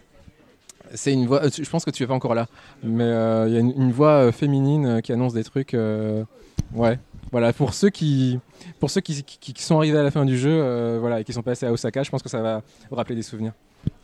D'accord. Parce que moi, le, le jeu, je l'ai pas encore fini, moi. Contrairement à toi. Ouais, ouais. Euh, ce que je peux dire du jeu, du coup, c'est que euh, moi, quand j'y ai joué et quand j'y joue, ça me rappelle clairement l'époque euh, Chrono Cross, Xenogears. Euh, ça me rappelle. euh, quand j'ai joué à Chrono Cross et, et- Xenogears, j'avais quoi? J'avais 15 ans, euh, 13 ans, 14 ans. Et euh, ça apportait une réflexion métaphysique qu'on n'a pas forcément Mm. quand on a 14 ans. Co- comme Gum. Gum, ça reprend Ouais, un peu. euh, euh, Nietzsche, comme euh, Xenosaga, Mm. qui reprend euh, et Xenogears, qui reprend chacun un livre de Nietzsche. Bon, ça, ça te pose des questions. Et les Japonais ont une façon très particulière de se poser ces questions métaphysiques. Co- comment- puis-je dire que je suis humain? Si je suis un robot, est-ce que je suis vraiment humain? Euh, si je suis un, un androïde et que euh, l'androïde non c'est pas l'androïde qui a une partie humaine hein, c'est le cyborg qui est à moitié humain à moitié Oui, le Euh, cyborg, oui. Oui, oui, oui, donc un- euh, je suis augmenté. cyborg, euh, il me reste euh, qu'un bras humain et si je remplace ce bras par un- une partie robot, est-ce que je vais être encore être humain fondamentalement? Enfin bon, toutes ces questions euh, qui me faisaient vibrer avant, en fait, c'est peut-être le défaut que j'aurais à donner à Nier, c'est que j'ai l'impression que Nier, au final, les Japonais n'ont pas évolué dans leur réflexion et ils Ah. ressortent toutes ces questions philosophiques, métaphysiques qui à force deviennent des de, de- de la philosophie de, bas- de, de comptoir, les- les clichés en fait. Oui, les clichés, vrai. la philosophie cliché, euh, de comptoir à la japonaise. Mais, c'est ce qu'on aime aussi en fait, non? Mais au début, ouais, mais là, tu vois, ça m'a, ça m'a Ouais. énervé. Mais il faut aller plus loin dans le jeu parce qu'après, ça dépasse un peu ces. ces- Oui, ces oui, oui, clichés-là. oui, c'est ce que je disais. Et le jeu cache des trucs, quoi, vraiment. Voilà. Il cache vraiment des trucs. Il faut pas Il de te faire croire qu'il est en train de commencer le jeu. C'est ça. Persona 5. D'accord. ouais. ouais, ouais. Donc voilà. euh, je l'ai peut-être pas autant dans le cœur que toi tu l'as. Tu l'as pas fini aussi. Je l'ai pas fini encore. Ouais, ouais. Euh, mais le côté RPG, euh, je le trouve un peu pauvre au final. Ah oui, c'est vrai. Les quêtes annexes, euh, je vais être honnête, je les ai skippées. Hein, ça, je trouve ça Ah, moi, je les ai toutes faites. Tu les as faites au contraire Ouais, hein. à part la course, parce que c'est chiant. Ouais. Mais, mais le côté RPG est intéressant, mais du coup, parce qu'il est intéressant, ça limite. Je pense qu'on peut en parler. Non, on peut pas en parler. Vaut mieux pas en parler. ça, ça va spoiler. D'accord. Mais il est, la façon dont on fait évoluer le personnage est intéressante. Voilà. Oui, oui, bien sûr. oui. Enfin, tout le côté euh, méta, on va dire, le fait que le menu du jeu soit l'interface du personnage Android, déjà c'est génial. C'est Rien rien, que ça- ça, rien que ça, c'est ça, génial. c'est pas mal. ouais. Euh, et tu peux faire des trucs avec ce menu, c'est ça qui est génial. euh. Mais on n'en dit pas plus. voilà, voilà, voilà. voilà. Bon, bah, ce sera Oui, tout enfin, pour. c'est- euh, c'est clairement le, le nouveau Xenogears, hein, je pense. Le... Bah, c'est une belle phrase de fin pour clôturer hein, votre Là, vous m'avez vendu le jeu. hein, c'est Voilà, vrai. c'est ce que j'allais dire. avec- Et je voulais, voilà, parce que bon, FX quand même grand, grand fan de en l'éternel de, Ah, de Xenogears et, Xenogears, et la clairement. Xeno tout, cou- tout court de Xeno. Ouais. Euh, D'ailleurs, FX, alors tu, tu joues sur quoi? Tu joues, À part ouais. Zelda? Bah, je suis désolé, je ne fais que Zelda. Alors, est-ce que tu as avancé? Oui, Ah, quand même. j'ai fait les quatre principaux donjons. Ah, j'ai récupéré la, récupéré la Master Sword. Bien. Et euh, avec- là, avec les, les- la Golden Week qui arrive, euh, bah, c'est réglé quoi. Je veux dire, euh, Donc, en gros, il te reste vraiment que Ganondorf et c'est fini. Oui, voilà, mais je vais me faire, mais je vais me faire plein de quêtes avant. Je- J'ai au moins rassemblé tous les souvenirs. Il me reste trois souvenirs à rassembler. Alors, je te conseille un truc, c'est que. Alors, moi, j'ai fini le jeu cet après-midi. Donc, c'est vraiment très très frais. Oh. Euh, l- je te conseille de faire tous les souvenirs parce que si tu fais pas tous les souvenirs, la fin est différente. Ah d'accord. Mais de toute façon, moi, je comptais faire tous les souvenirs. Voilà. Là, je suis en train de faire les derniers souvenirs justement. donc, euh, Voilà. Très bien. Très bien. Enfin, voilà, chaque seconde de jeu est un plaisir immense. On en a déjà bien parlé, mais moi, je, Oui, on, en a- je on en surkiffe a beaucoup, euh, beaucoup du parlé. début à la fin. C'est incroyable. Est Fred, incroyable. tu, tu t'y as joué un petit peu? Euh, Pas pas, du du tout. Alors, euh, j'ai une histoire un peu particulière avec Nintendo parce que euh, j'ai été très déçu par la GameCube et depuis, j'ai pas acheté de console Nintendo. Bah, Moi, c'est, j'ai, Euh. bien aimé la GameCube. Par contre, j'étais déçu depuis la, la Wii. Ah. Et j'ai continué à acheter comme un, comme un mouton les consoles Ouais, Nintendo. ouais, ouais. Mais j'ai toujours été déçu par les consoles. Pas par- forcément par les jeux, mais par les Ouais, consoles. Et par un peu le, comment dire, la façon dont ils traitaient les, les marketés, tout ça. Mais avec la Switch, pour moi, il y a un renouveau dans le N-Sex en moi, si tu veux. c'est un peu le. Je me, je me ressens plus en vibration avec Nintendo depuis très longtemps. D'accord. et ouais, ça ouais. fait plaisir en fait.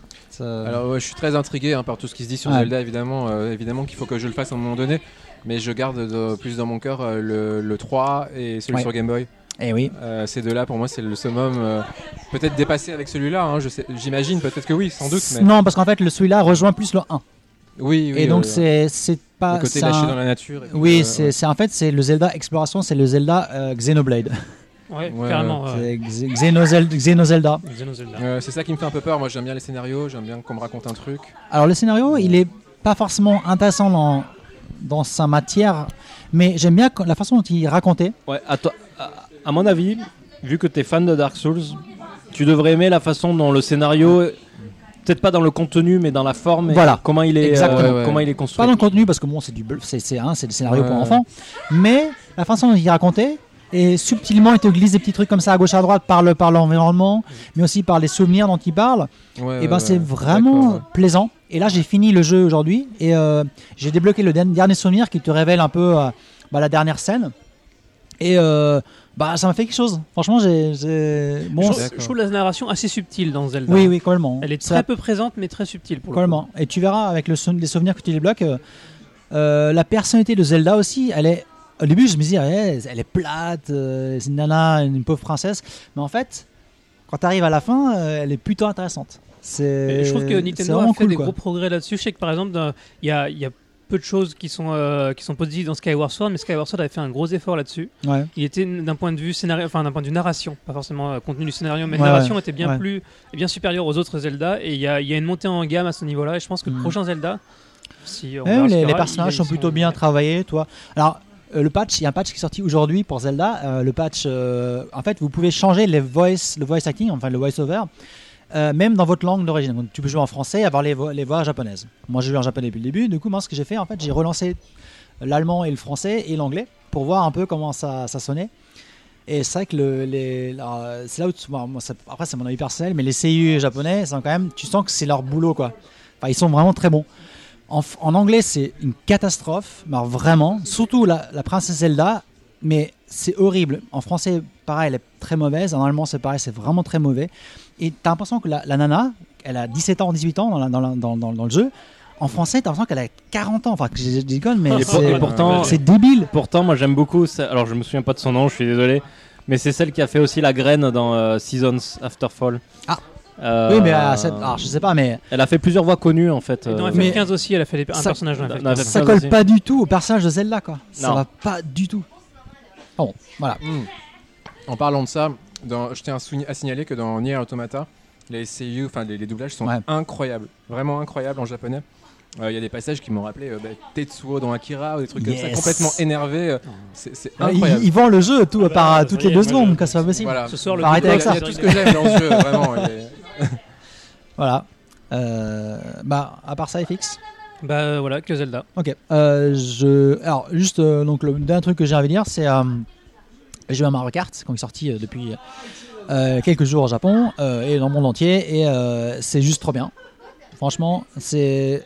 Donc, il y a le mode 8, joueurs que vous pouvez, à plusieurs avec chacun sa Switch, en mode wireless, connexion locale. Ça marche super bien. Il y a quelques problèmes en ligne de connexion, par-ci par-là. Euh, Il y a quoi Il y a quoi dans ce mode-là? Oui, dans, dans, dans ce Mario Kart, il y a le, le- le boost euh, violet, donc un troisième boost en plus. Euh, on a deux objets maintenant, comme euh, dans les Mario Kart d'avant. Double dash. C'est vraiment dans le double dash, même, même sur DS et autres. hein. Euh, c'est vachement bien. euh, donc, euh, et pour le, enfin, c'est vraiment pour moi la consécration de, de la formule Mario Kart avec le device qui va avec pour vraiment partager le jeu avec des potes, euh, même à 4 sur une Switch. euh, Donc c'est le Mario Kart ultime quoi. c'est vraiment ultime, hein, vraiment. Je, sous-somme à mort. Donc voilà, voilà pour ce podcast euh, de ce mois-ci. Euh, je vous dis donc à bientôt. Je veux dire à la, au mois prochain.